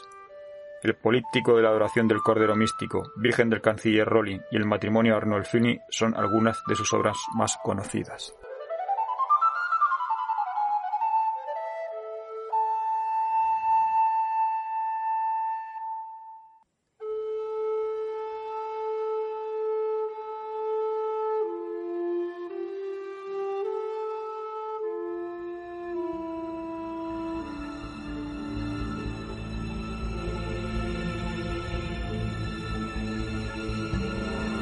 Bueno, pues eh, escuchado esa efeméride, José Antonio, si te parece, vamos a escuchar todo lo que, parte de lo que grabamos el otro día allí en el monte Ahora y, y después comentamos. Perfecto, aquí estoy. Pues David, cuando quieras. Bueno, José Antonio, ya estamos aquí. Con, toda- con toda nuestra gente. Acaba de terminar el programa de radio, que estábamos todos muy atentos. Efectivamente. Y otra vez sorprendido la cantidad de gente que tenemos esta noche. Pues la verdad que sí, da gusto que año tras año pues vaya sumando más familia. Da gusto. Yo lo que voy a hacer ahora es lo que hago siempre. Voy a empezar La ronda, la rondita. A, a hacer ronda, aunque hay gente que me dice, no vengas todavía, que estoy cenando. No vengas, que estoy cenando. Pero vamos a empezar a leer el follón. Ah, eso está bien. Venga, vamos a la caja que era un poco Y tú a cobarde. hacer fotos. Venga, vamos. Venga, hasta ahora.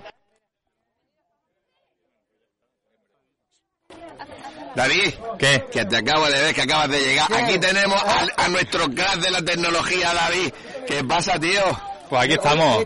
Ya algo que ya está siendo costumbre. Está José Antonio, está costumbre. José Antonio cabreado contigo y dice que has llegado muy tarde, que hay mucha gente que llega antes que Y tú. si me descuido no llego. Y no llega, claro. Que No, los, no, que tenemos familia tenemos esas cosas. Efectivamente, lo que tenemos familia es recoger ganado y todas esas cosas y demás. Es lo que tiene. Mucho lío, mucha gente, ¿no? Aquí el ambiente está de maravilla, está muy bien aquí, ¿eh? La gente viene aquí, toda la historia. He visto que estáis montando, estáis ya los los telescopios montados y toda la historia, Sí, o pero- estáis montando los telescopios. Pero creo que no se va a poder ver porque está todo nublado, ¿no, José Antonio? Sí, eh, lamentablemente ahora mismo está nublado, pero lo mismo después despeja y podemos ver alguna cosilla. La luna, por ejemplo, antes de que se, se oculte, los planetas vamos a tener que quedar un poquito más tarde para verlos, pero llegará el momento que se vean. Bueno, pues David, te dejo que veo que por aquí viene gente que te conoce, que viene ya con la silla y con las cosas. Hasta ahora. Venga, hasta luego. Buenas, Jesús. Hola. Hombre, ya te echaba en falta que el año pasado no viniste. No, no, no, bueno, tengo que estar entre Madrid y Cartagena, entonces pues, si coincide, vale, si no, imposible. Bueno, ¿qué? ¿Qué te parece cómo va la noche? Me parece una reunión encantadora, con mucha gente, buen ambiente. Anda, que ya te he visto, ya te he visto que estabas de charla ahí en grupico hace un rato. Sí, con unos extranjeros que están ahí sentados que no se han ido, no se han querido ir, que les ha interesado el tema. Bueno, pues te dejo que sigas esa charla. Ahora. Bueno, aquí tenemos a dos seguidores que parece que son seguidores hace mucho tiempo nuestro que no habían venido nunca. ¿Cómo te llamas? Hola, yo soy Fran. Fran, y vienen muy bien acompañado. ¿Cómo se llama tu compañera? María José. María José. Me ha dicho un pajarito que la seguidora nuestra eres tú, Sí. más que él. Sí, un poco. Bueno. Bueno, y, este, y o- el gusanillo lo teníais ahí y habéis visto que hay un montón de gente y si os fijáis y vais poniendo el oído vais a escuchar historias muy chulas porque yo me estoy dando una vuelta y hay gente que está hablando ya de temas muy importantes con lo temprano que es todavía. Muy bien. Así pues que nada, encantado de que sea la primera vez que venís y ya sabéis que el próximo sábado salís en el programa. Muy. Os dejo, hasta Muchas ahora. gracias. Aquí, aquí me acerco yo a una pareja que conozco hace mucho tiempo. Ana Deiser que está aquí con nuestro amigo Fernando Barba y estáis, ¿qué, qué estáis cuchicheando? Pues estamos aquí hablando de forma sigilosa para que nuestras voces no intercedan en la En tus entrevistas. en tus entrevistas. Y disfrutando aquí. del momento, porque la verdad es que el marco es incomparable. Eh, Estar aquí en Murcia. estamos hablando. Pues estaba hablando con, el- con José Antonio y los demás compañeros que al final nos hemos juntado otra vez otro montón de gente. Y gente, gente que son seguidores que están por aquí, que es la primera vez que viene y están flipando. Y luego la cantidad de gente que hay y lo temprano que es todavía. Y, y gente, yo me he encontrado con gente que viene cada año, bueno, yo Sí. vengo cuando puedo, pero la gente viene y viene, nos conoce. Sí, bueno, la verdad. Y luego, bueno, el, el momento que hoy es hoy es 2 de julio, Sí, que es el Día Mundial de los OVNIs, ¿no? O sea que eh, que el momento, desde luego, habéis elegido o hemos elegido el mejor momento para, para estar aquí. Sí, señor. Yo de todas formas, ayer en el programa de Encarna Talavera, metí la cuñica que íbamos a estar aquí esta noche. Y hay por ahí gente, incluso extranjeros, ¿sabes? Sí. Sí, sí, que se han, eh, han- han subido creyendo que íbamos a hacer una, una alerta ovni, pero cuando han visto el ambiente han dicho, ah, pues nos quedamos, nos quedamos y están por aquí. El ambiente es muy familiar, muy de amigos y estamos todos muy, muy conectados incluso fuera del estudio de grabación. Da gustico Esta como noche, esta, noche estábamos en la, ahí y estábamos aquí. Así que, bueno, os dejo que si Antonio, no, hasta nos la- tiramos hasta la próxima. toda la noche aquí cascando los Venga. tres. Hasta ahora, ahora os sigo. Me voy a acercar a una pareja que nos sigue desde el, yo creo que la primera quedada. Buenas noches, señor. Buenas noches, Antonio. Antonio, buenas noches. Hola, tocayo. Antonio Pérez. Antonio Migol, que además, eh, si nuestros oyentes recuerdan, ya en años anteriores nos ha contado historias y anécdotas de cosas que le han pasado. Después, eh, si puedo, me acerco por aquí y sigo hablando contigo. ¿Qué tal? ¿Qué tal la noche? Muy, muy buena y, y más fresca que abajo en el pueblo. Mucho más. Aquí Y se te- está mejor que, que allá abajo. Te he visto que ya te has arrimado a grupos que están ah, contando cosas. No, a mí me interesa, porque si me quedo aquí pegado a mi mujer, la vida de ella ya me la sé. Entonces mejor estar con la gente, que te informes, que te enteres. Bueno, pues os dejo que sigáis así. Continuamos, mira. No, no dejes que nos peleamos. No, no os peleéis. O- o- Hola. otro, otro seguidor que todos los años viene, que el año pasado creo que no pudiste o algo No, así. no, el año pasado no pude. ¿Ves cómo te tengo pasado, vigilado? sí. ¿Cómo te llamas? Ah, José Alba. José Alba, nuestros seguidores, sobre Sí. todo en Ivo, sabrán porque Sí. José Alba es tan gentil que generalmente siempre pone eh, alguna reseña de cada Sí. programa. ¿Todo bien? Sí, de momento todo bien, un poquito de fresquete, pero todo Hombre, bien. eso es bueno, que en Murcia hace mucha calor y aquí estamos Claro, frescos. aquí. Bueno, pues te dejo que sigas disfrutando pues de la muchas noche. gracias por el programa y por todo. No, a pues vosotros por seguirnos. Venga. Hasta ahora. Me meto, me meto aquí en vuestra conversación. Porque al que tengo enfrente, además de conocerlo, porque es familia, no se pierde. Bueno, sí, el año pasado no viniste. No, llevo un un par de años que no he venido por subir a recoger a mi nieto a Toledo. Ah, es verdad que me lo ha comentado, es verdad. Bueno, Paco, Y siempre me ha pillado que ha dado la coincidencia de, de la quedada. don Francisco Pando, ¿qué tal? Bien. No te metas ¿Y la noche? La noche bien, algo fresquica, pero bien. ¿eh? Oye, Oye, todo el mundo me dice lo mismo, algo fresquico. Y, y la, y la gente que va llegando y no para de llegar. Vamos a seguir A si- disfrutando. a, a ver si llega más gente. Sí, sí, sí. Bueno, luego, luego aquí no cogemos. No, nos vamos a tener que salir fuera rescatados. bueno, no, ahí cuando van a poner los telescopios. Ahora después veremos. Y al lado de este tenemos otro Paco. A este Paco lo conozco también muchísimos años, porque es decir que es una persona con la que yo empecé hace ya más de 40 años. Ya- Don Francisco Paló, buenas noches. creo. Buenas noches. Más de 40 años Más hace. de 40. Yo siempre digo que yo tuve la suerte de tener un grupo aquí en Murcia que cuando yo tenía 15 años, 16 años, me dejaron que me pegara su falda y fuese con ellos de investigación. No, oye, y conseguimos algunas cosillas bastante majas. Muy, muy, muy importante, muy, Muy importante, importante. sí señor, sí señor. Además, fue un bautizo genial. Yo siempre digo que la primera vez que yo me puse delante de un micrófono fue en el programa de Marcelino y yo Ajá. tenía entonces 15 años. Buen amigo Marcelino. Sí, que mira que, que lo echamos mucho de menos. Ya lo creo. Ahí donde esté seguro que nos está vigilando y nos está cuidando. Seguro, seguro. Bueno Paco, de verdad que es un placer que estés con nosotros, que eh, hacía mucho tiempo que no te veía. mm, Pues yo el placer es mío, pues a retomar tu amistad, volver a verte. la bueno, la amistad no se ha no la hemos perdido nunca, lo que pasa es que la vida nos ha llevado por diferentes lugares. Pero que estoy encantado de verte esta noche por aquí. Pero escucha una cosa, ¿eh? Te escucho, te En escucho. aquel entonces es que no buscábamos extraterrestres. Era más del tema psíquico que... Sí, bueno, la cuestión es, es que... No, no, todo lleva la- al, al al- final, todo lleva al mismo realmente campo. a mí cuando me preguntan que yo de qué soy investigador, yo soy investigador de cosas extrañas, de anomalías. Es decir, yo Exacto. igual eh, me entero de un avistamiento e intento co- hablar con los testigos que, que me dicen que aparece un fantasma en una casa estoy en la casa. Es bueno, que el campo es muy, muy amplio eh, eh, en toda esta temática. Bueno, os dejo que tengo que seguir. Vale, venga, Gracias, hasta ahora. Hasta ahora. Bueno, ahora me arrimo por aquí a una pareja que yo los conozco, pero nunca habían estado aquí con nosotros. Antonio Pérez. Antonio Pérez, tocayo, ¿qué tal? Pero tocayo, noches, tocayo de Antonio de. Pérez. Pues sí, la verdad que, que nada, oye. Bien. Nuestra primera vez que venimos y, Ajá. La verdad que a disfrutar de la noche, eh, una noche mágica y sobre todo qué mejor sitio que este. ¿Te has visto alguna vez Disfrutando- una atalaya como esta? ¿Cómo se ve Murcia? Disfrutando, Qué disfrutando- preciosa. Disfrutando la- las vistas. Bueno, ya te he visto que, ya te he visto que has estado de charlas con algunos ya hablando de, Ya hablando de cosas paranormales. al- alguna cosilla que han tocado de- en su campo y demás y, y nada, eh, también ampliando información Claro, Y, y buscando experiencia Bueno, y sobre espe- todo. espero, espero que en tu página metas alguna reseña de esta noche. Por supuesto, eso que no te... Hazte publicidad, hazte no, publicidad. no te cabe duda. ¿Cuál Mi- es tu página? En mi publicidad. página, el, el mausoleo, mausoleo.com, ahí tengo una pequeña página, más que nada es una web blog, en la cual pues a los eventos que, que asisto y alguna investigación, experiencia y demás, pues todo eso queda, queda ahí plasmado para el disfrute de la gente que quiera visitarla. Eh, Verdaderamente es una página que está muy bien, yo la conozco hace muchos años, así que yo animo a nuestros oyentes a que la visiten. Vienen muy bien acompañados, oye, que yo no la conocía, con los años que te conozco ya no la conocía. ¿Cómo te llamas? Soy Encarna. Te llamas Encarna. Sí. ¿Y tú de qué conoces a mi tocayo Pues nada, de Antonio y de Pérez? De ruta y senderismo. ¿De ruta y senderismo? Pues fíjate dónde te lleva la ruta y senderismo. Eso es lo que me imaginaba esta noche. Poco a poco a ver si, si le vamos inculcando y metiendo un poco Introduciéndola en el mundo del misterio. en el mundo del misterio. Bueno, si no le gusta...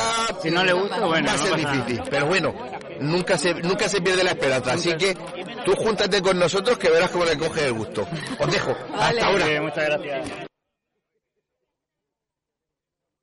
Aquí, me acerco a un amigo de hace muchos años, en cuestión de trabajo, trabajamos muy cerca el uno del otro, y que si tiene algo es que es muy curioso. Y le gusta mucho, como dice, los datos. Los datos. Como debe de ser. Bueno, Raúl, buenas noches. Buenas noches. Por primera vez consigo que suba y esté aquí con nosotros una noche.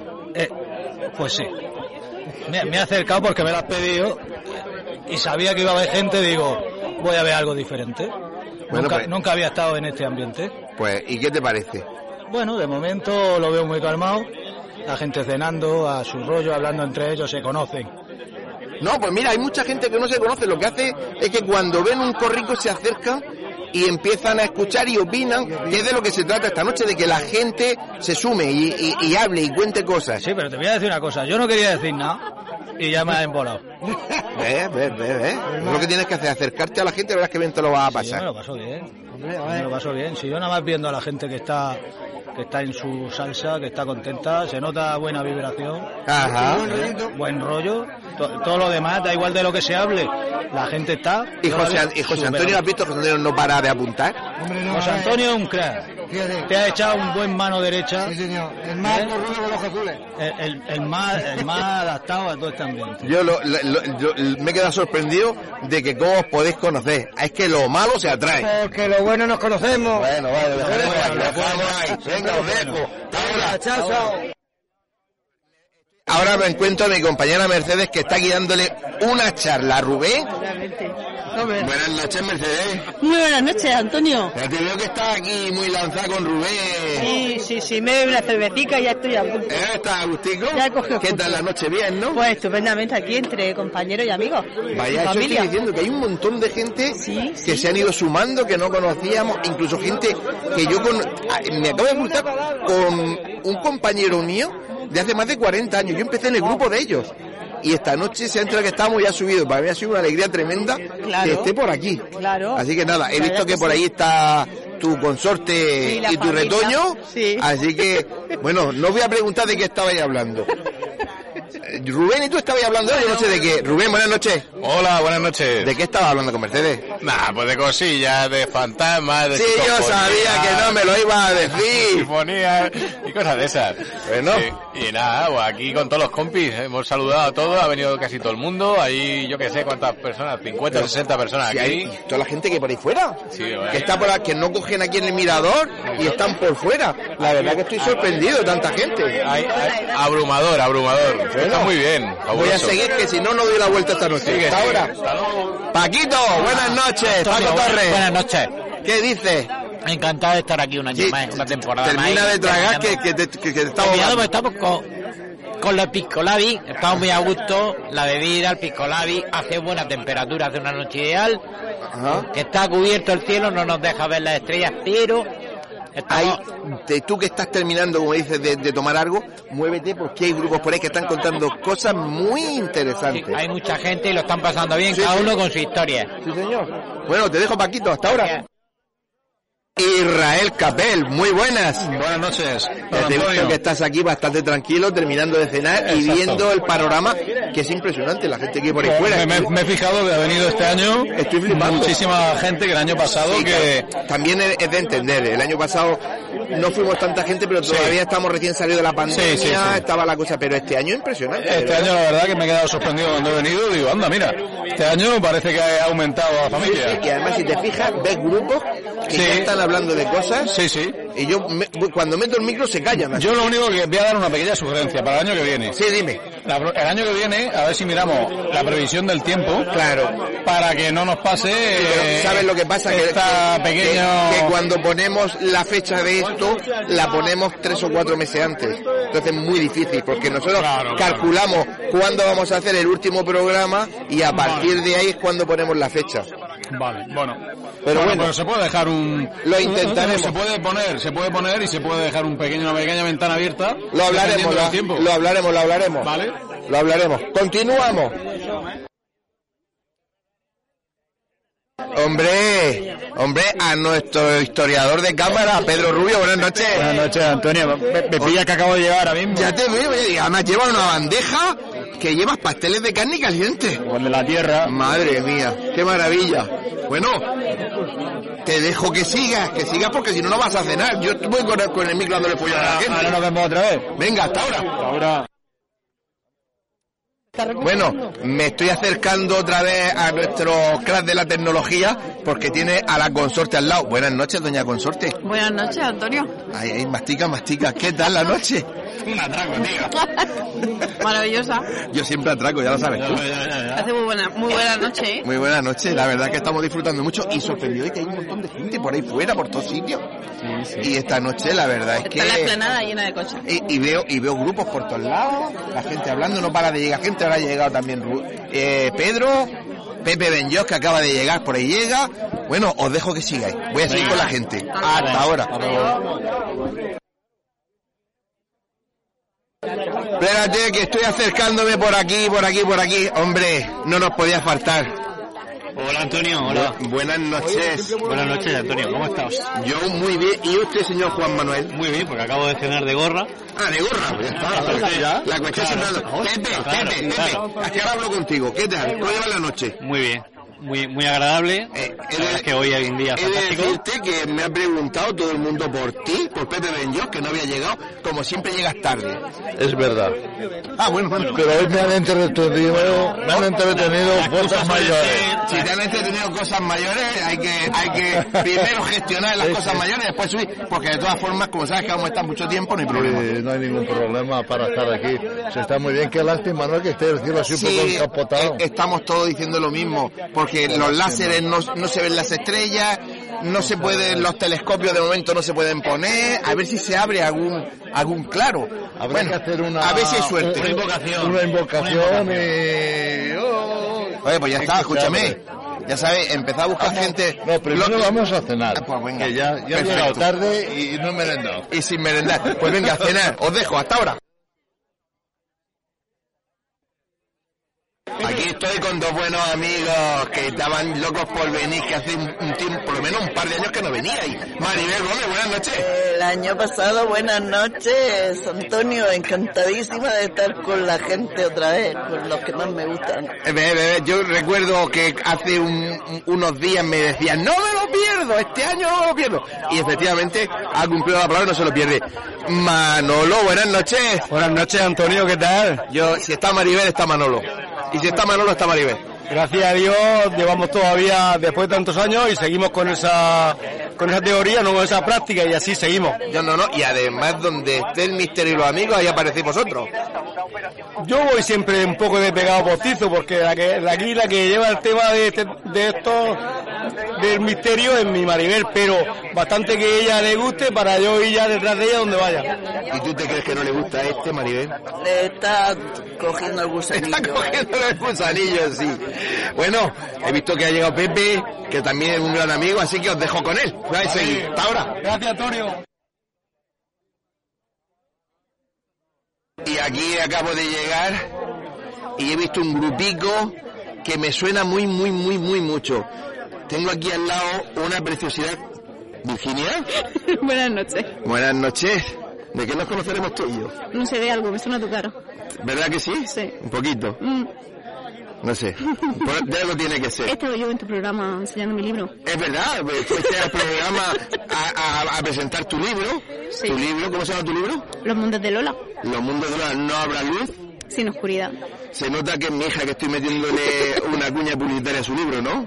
A las cosas No como se- no se ha notado, no se ha La notado. que- no se ha notado. No, no, pero es que alrededor tengo a dos compañeros de investigación y están los dos riéndose. Juan Pedro, buenas noches. Buenas noches, Antonio. Te estabas riendo, ¿eh? sí, aquí sí. Tú es la primera vez que vienes Correcto. y te has quedado flipado de cómo se ve Murcia, la No, no, cantidad de la- gente que hay. Las vistas espectaculares y la gente, vamos, está esto a reventar. Está a reventar. Maravilloso, ¿verdad? Sí, sí, sí. Bueno, pues disfrutar y un consejo, arrimaros a los grupos porque se están contando cosas muy chulas y yo sé que vosotros, que sois grandes investigadores, os interesa y coger datos de cosas que están pasando por si en algún momento dado no, no viniera bien para alguna investigación. Sí, sí, ahí estaremos. Vamos Espérate. a estar con el oído. Espérate que vamos a acercarnos al otro que ya está a correr por la otra punta. que se escapa. Buenas noches. Buenas noches, Antonio. Javier López. ¿Qué tal? Pues muy bien. ¿Tú también la primera vez que vienes por aquí? La primera vez que vengo por aquí y... Por el programa no, que vosotros ya habéis ido al programa alguna vez. Alguna vez, pero aquí, a la esta quedada, A la quedada. yo creo que está bien, a la séptima era la vencida, ¿no? Exacto, la séptima de la vencida, ya después de venir, de venir de Inglaterra, de la pandemia y demás. Ajá, claro. Es que, bueno, tú tienes más perdón, porque tú, verdad, tú has sido muchos años viviendo en Inglaterra. Juan Pedro ya es que es diferente, pero tú, tú. Bueno, que os dejo que sigáis disfrutando de la noche y de la gente. Muchas Que- porque tengo por ahí todavía que buscar gente. Voy a ver. Hasta ahora. Venga, suerte. Hasta ahora. Buenas, buenas. Buenas. Buenas noches. Hemos llegado tarde y no hemos perdido algo interesante, seguro. Ah. Interesante y de todo desde el principio. Ya lo sé. Yo los conozco. ¿Ah, si sí? no es la primera vez que viene. Hemos, hemos cenado una vez juntos y todo. Sí, claro, claro, claro, claro. Claro. Bueno, buenas noches, ¿cómo estamos? Buenas noches, bien, bien. Aquí, ¿Hace mucho que habéis llegado? Eh, hace un rato. Media hora. Media hora, sí. ¿Y qué tal? ¿Qué, qué os parece? ¿Cómo está esto esta noche? Pues muy alegre. Sí, la gente muy animada. La gente lo que está un poquito molesta porque el cielo está encapotado, no, Ah. los telescopios ahí están parados, no se pueden poner. Ay. A ver si, si, si abre un claro. Pero bueno, si os apetece meteros por ahí por los grupos, que hay gente que está contando cosas muy interesantes. ¿Nos meteremos A propósito, por ahí? sí, ¿cómo te llamas? Yo, José Miguel. José Miguel. ¿Y tú? Adelina. Adelina. Es que, claro, recordad que esto es radio. Ajá, muy bien. Entonces, si no aparecen vuestros nombres, la gente no sabe quién soy. Vale, vale. Bueno, pues os dejo que sigáis disfrutando. He visto que estabais con, con Fernando. Contigo sí he hablado ya, ¿no? Sí, sí, sí. sí. Es que yo ya no sé ni con Bueno, quién he hablado. Puedes repetir, puedes repetir. sin ah, que, que le has cogido el gusto. Sí, claro que sí. Eh, no, bueno, pues si te he visto con ellos aquí, que están la más de bien. Sí, Estamos muy a gusto, Son la verdad. Bueno, también. pues os dejo que sigáis disfrutando. Voy a seguir con la gente. Antonio. Muchas gracias. Chao. Hasta ahora.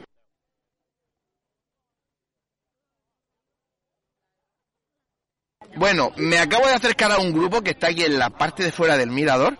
Cuento cinco, aunque estamos aquí a oscuras.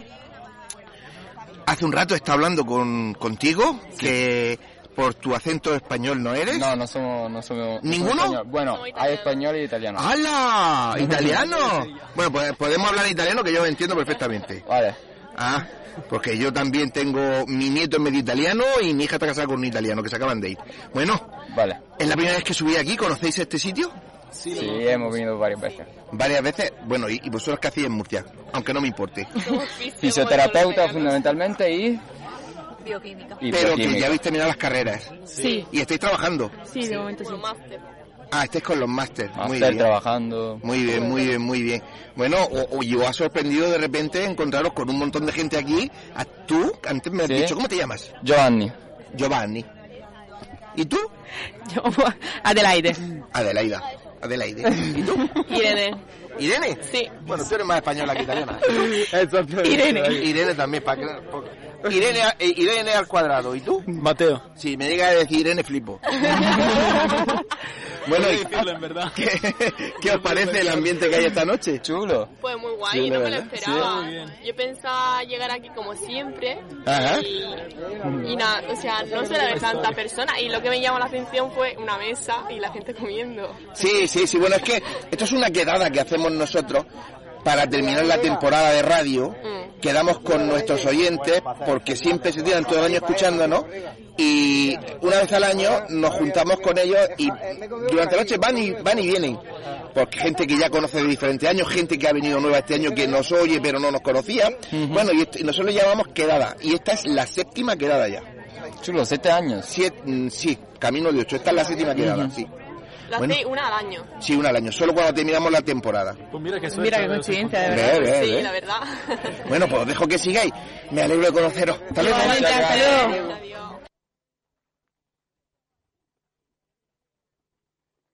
¡Hombre! engañando a la gente o Yo, tú sabes que yo engaño a todo el mundo. ¿Seguro? ¿Estás vendiendo el seguro? Estoy vendiendo el seguro, sí. Bueno, aquí tengo a dos que casi no conoce José Antonio. Eh, ¿Tú cómo te llamas? La frigorífico. Paula. Paula. eh, te- eh, y, y, y, y- Y Juan. No, no, Juan, ¿qué? Juan. No, Juan, ¿qué? Eustaquio. Bueno, ¿quién son? Pues mi yerno y mi hija. Ve, Aquí siempre, casi todo queda en Aquí familia. decimos lo que sea, pero al final es lo que es. Claro, disfrutando. Bueno, Estaba rezando de que no vinieran. no perdéis un año, ¿eh? Jamás, desde pequeña. Claro, claro, claro. Porque me vacían la cerveza, Antonio. Sí, pero eso no lo digas en la Ah, radio, bueno, tío. la bebida, la bebida, la Coca-Cola. La Coca-Cola. No, no digas en la radio. vacían la Coca-Cola. Bueno, pues os dejo, os dejo tranquilos, que ya veo que el papá está aquí vigilando la cerveza. Está, está agarrando la nevera, está agarrándola. No, me quiere, no quiere que me acerque. no te preocupes, te vas a la mía que hay cerveza. Vale, voy, voy. Si no bebo alcohol. ¿Dónde Yo tampoco, pero aquí quedamos bien. Eh, Esto luego no lo puedo poner en la radio, tío. No la pongas. ¿Será Eso lo posible? tienes que cortar ahora. Pago. Venga, va. Venga, vamos. Venga, vamos.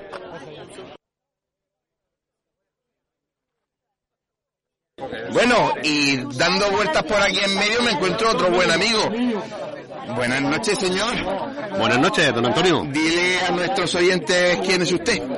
Bueno, pues me tengo que presentar, ¿de verdad? Sí, claro, claro, es que eh, esto es radio, no hay, no hay cámaras de televisión. Bueno, pues mira, yo Juan soy Navarro. Juan Navarro, exactamente, Juan Navarro. Bueno, yo creo que tú también la primera vez que subes. Soy la, la primera vez que subo. Con los años que nos conocemos, la primera vez que subes. La primera vez que subo a estar con vosotros, porque aquí he subido muchísimos años. Claro. ¿Y qué te parece el ambiente? El ambiente es lo que estaba pensando y le he comentado aquí a unos oyentes vuestros antes, que veo aquí mucho más gente que en algunos congresos que hacen en Murcia. Y no es el tuyo, por Y no es el mío, claro. Y no es el tuyo, porque el tuyo se llena, y no es el tuyo. O sea Pues que es una cosa que, que me queda muy sorprendido, ¿no? Aparte de la gente de la radio, pues hay mucha gente aquí. A mí me da mucha alegría. Me da Que mucha no alegría conozco a nadie yo aquí. De que volvamos... Ah, Nada más que a vosotros de la Sí, radio, bueno, está- además son oyentes. Eh, son oyentes Sí, sí, sí, sí. Además, hay gente por ahí, por fuera. Hay gente que no quiere que, que no quieren hablar, le da vergüenza. Pero podemos asegurar, como dice Juan, que hay muchísima gente. No, tú tienes que ver todos los coches estos. Cuando yo he llegado, estos coches no estaban. Claro, claro, claro. Estaban, estaban allí unos y se han marchado todos. Y ahora todos estos pertenecen, pues ahí aquí Ah, con menos, sí, sí. 20 o 30 coches. Ajá. Ah, que- Y no paran de venir no gente, llegar, ¿eh? ¿eh? Está muy bien, ¿eh? Está muy bien. Juan, te dejo, tengo que seguir. Hasta luego. Buena suerte. Bueno, voy a acercarme aquí a este rincón que, eh, eh, que por cierto, a tu consorte la he visto en aquel lado que está de conversaciones No quiere saber. con aquella gente. No quiero saber nada. ¿Cómo te llamas? Eduardo.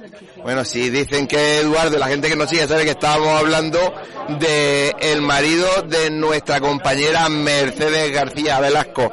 ¿Qué tal la noche?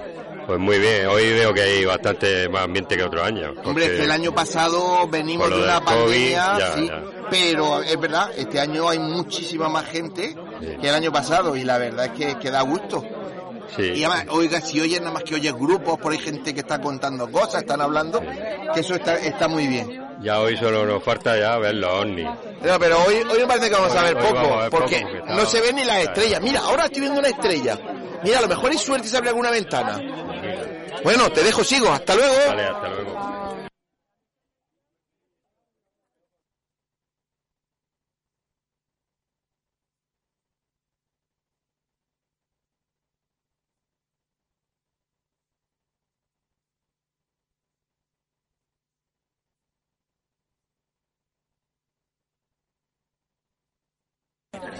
Bueno, es que no voy a dejarte a ti fuera. No, hombre. En mi pueblo se dice, en mi pueblo se dice que no se deja nunca mejor marrano sin panocha.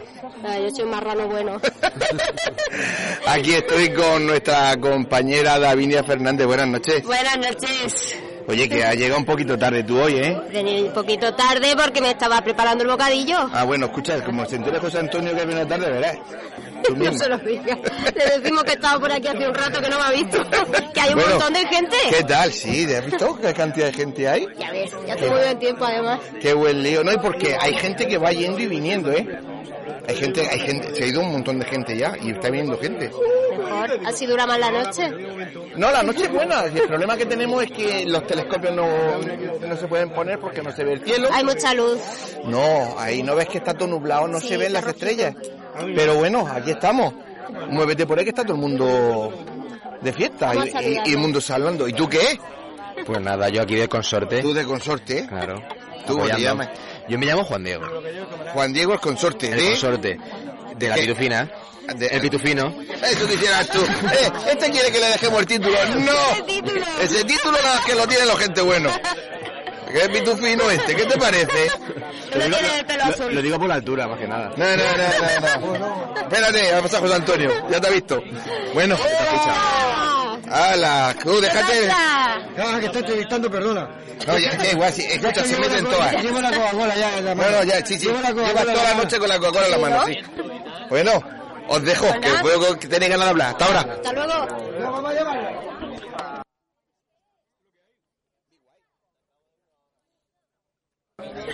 Bueno, me acerco aquí al rincón otra vez por donde está mi compañero Rubén y me acerco a una chica que no, no sé qué hace al lado de él. Pero bueno, ¿cómo te llamas? Juani, Juaní. De verdad, ahora que no nos oye Rubén, ¿cómo estás al lado de él? se me ha ido la olla. Se te ha ido la olla, ¿verdad? Totalmente. Tú lo que pasa es que te has enterado que veníamos esta noche aquí y has dicho, aunque sea con Rubén voy a subir. Más o menos. Bueno, ahora en serio, ¿qué tal? ¿Cómo lleva la noche? Muy bien, la verdad es que muy bien. ¿Te lo estás pasando bien? Sí. Ah, ya veo que estáis aquí los dos muy enzarzados con Mercedes. Por aquí detrás está María José, que no he hablado con ella. Bueno, y ahora con tu permiso, dime más, ¿qué me ibas a decir? Está muy interesante. Que está interesante la noche. Ah, pues nada, me alegro. Sigue escuchándonos, que seguro vas a encontrar cosas interesantes. Y aquí a mis espaldas tengo, que pensabas que te ibas a escapar. Uy, que te tiro. María José. Hola, buenas noches. Bueno, aquí estoy en estudiante, yo siempre te digo Maripepa. Siempre, siempre, la confianza. ¿Qué tal? Pues muy bien, aquí disfrutando de la noche, otro año más. Y disfrutando Y- de- y de la compañía. De toda esta banda, ¿no? Claro, y nada, oyendo experiencias muy interesantes. La verdad que, que lo estamos pasando bien. Estamos disfrutando. Pues me alegro, me alegro. Os dejo que sigáis disfrutando y riéndose. Sí, sí. ¿Riéndose unos de otros o de quién? Todos juntos y no revueltos. Rubén, como siempre. Bueno, que tiene ganas de hablar. ¿Qué? No, nada, que nos lo estamos pasando de fábula aquí contando historietas de fantasmas, de muertos. Sí. No, no, aquí con Mercedes, con, con Ana, con Pepe, Bueno, con, bueno, oye, si queréis, con- Fernando. si queréis contar algo al, al micro, lo podéis contar y, y sale el próximo sábado, así que lo que queráis. Nada, nada, aquí, aquí disfrutando, Damos una noche fabulosa, con mucha gente interesante por aquí. Bueno, pues nada, sí. continúo por ahí. Hasta luego. Un segundo, ¿qué? Recuerdos de mi hermana y de Víctor. Ah, muchas gracias.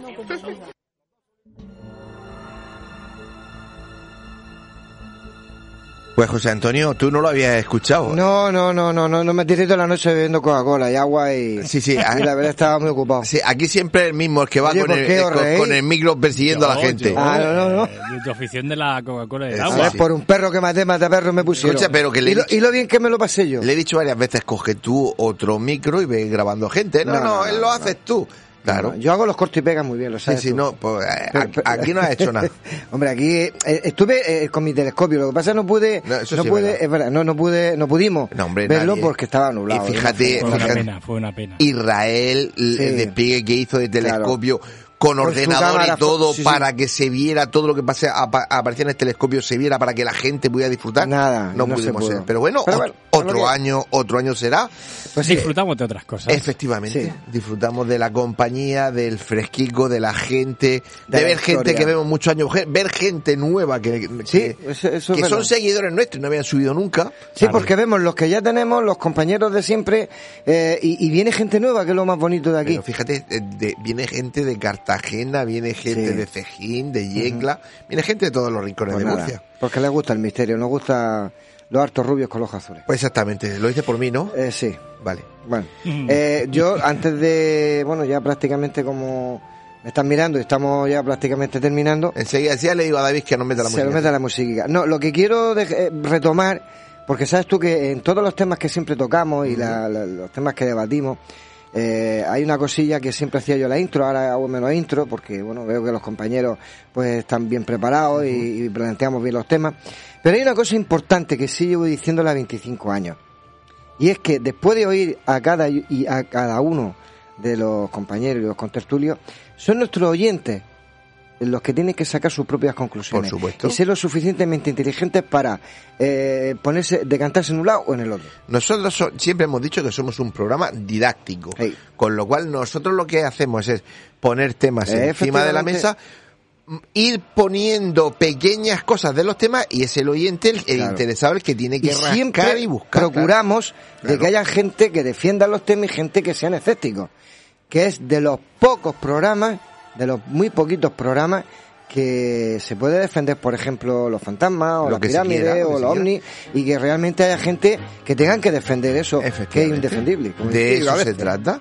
Aquí tú sabes que hemos traído gente incluso que dice que la Tierra es plana y ellos defienden sus teorías, cada uno defiende la suya y luego, como tú bien dices, son Que cada nuestros uno oyentes los que, di- saca los que deciden. Bueno, pues no hay tiempo para más. Hasta aquí hemos llegado esta temporada.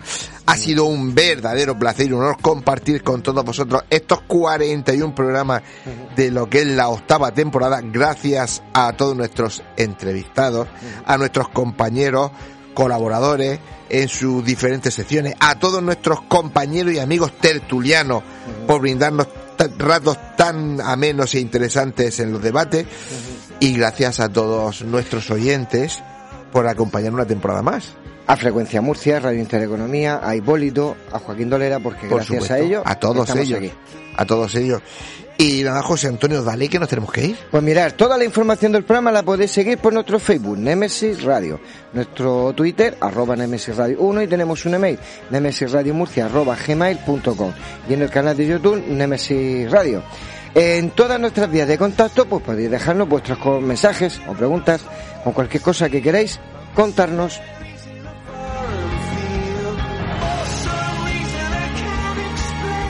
Y recordad, Nemesis Radio continúa todos los sábados del verano, desde las 21 horas, como ha dicho José Antonio, en frecuencia Murcia, Radio Intereconomía 107.6 de la FM, aquí en Murcia, por internet. Ya sabéis que nos podéis seguir escuchando todo el verano entrando a la web www.frecuenciamurcia.es y en nuestros podcasts porque no llegan los sábados a tiempo y después te gusta escucharlo el lunes mientras estás tomando el solecito en la playa, pues ya sabes, tienes nuestros podcasts para escuchar todos los programas que quieras. Sí, sí, sí, sí, señor oyente. Seguimos en Nemesis Radio, pero yo no trabajo. Ni yo, yo, no ni trabajo, yo. pero vamos Yo a tampoco, seguir. yo tampoco tampoco, tampoco, David David, tampoco, yo tampoco hay que ser justo, no trabajamos ninguno. ¿eh? Pero ¿Por qué? nos van a escuchar. Nos van a escuchar, ¿por qué? Dilo. Por una sencilla razón, porque hemos hecho el, una recopilación de los ocho o nueve programas que nos han pedido la gente, que son los que más le han gustado y que están deseosos de oírlos, ¿verdad? Pues Por nada, durante el verano se pueden ir escuchando. Y bueno, y como no hay que perder las buenas costumbres, no olvidéis que nuestras voces viajan ya por el universo.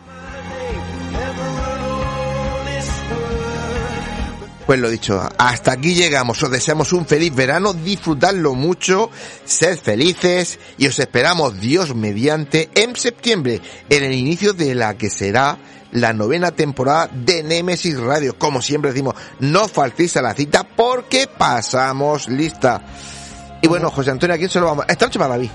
No, David, venga, sí, hoy por Sí, hablar. Si os ha gustado el programa, ya sabéis, a vuestros amigos, a vuestros conocidos, porque no hay mayor publicidad que el boca a boca. Pues todo esto, ¿para qué? Para conseguir que Nemesis Radio siga creciendo y cada vez seamos más los de la familia. Si no os ha gustado, no hay problema. Vosotros os decía a vuestros enemigos que esta noche va a ser David Yo. el que se va a encargar de ellos, ¿de ¿Y- y acuerdo? ¿Y cómo se hace eso? Es que es mi primera vez. Al que aparezca un apargatazo. Un apargatazo. Vale, vale. Lo dicho. Muy Buenas buenas noches, noches. feliz verano. Adiós. Adiós.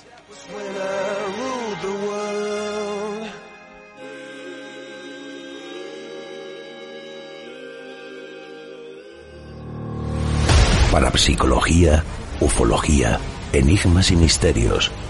Némesis Radio. Viajando a lo desconocido, sobrepasando el universo de las conciencias. Programa escrito, dirigido y presentado por Antonio Pérez y José Antonio Martínez, todos los sábados a las 21 horas en Radio Intereconomía. 107.6 FM, Frecuencia Murcia Radio Intereconomía, mucho más que economía.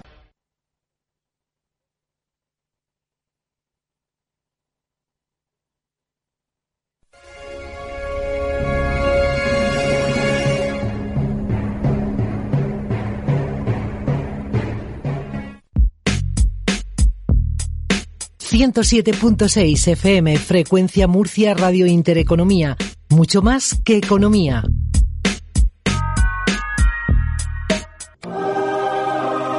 Fotos Orión. Hay momentos importantes en tu vida que no puedes dejar pasar. Inmortaliza tu evento en fotografía y vídeo con Fotos Orión. Porque las cosas especiales solo ocurren una vez. Fotos Orión. Profesionalidad y confianza. Calle La Gloria, número 32, frente a Antiguo Tornel, La Alberca, Murcia. Teléfono 868 94 30 13. Atraviesa por tu cuenta y riesgo la puerta cerrada que te lleva hacia un mundo oculto. ¿Quieres que investiguemos tu caso? Contacta con nosotros a través de nuestras vías de comunicación. Facebook, GOIS, Grupo Operativo de Investigación Sobrenatural. Canal de YouTube, GOIS Investigación. Deja tu visita y suscríbete.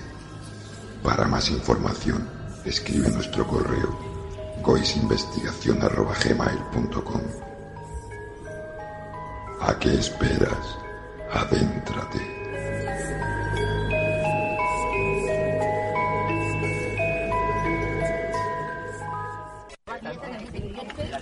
Nemesis Radio.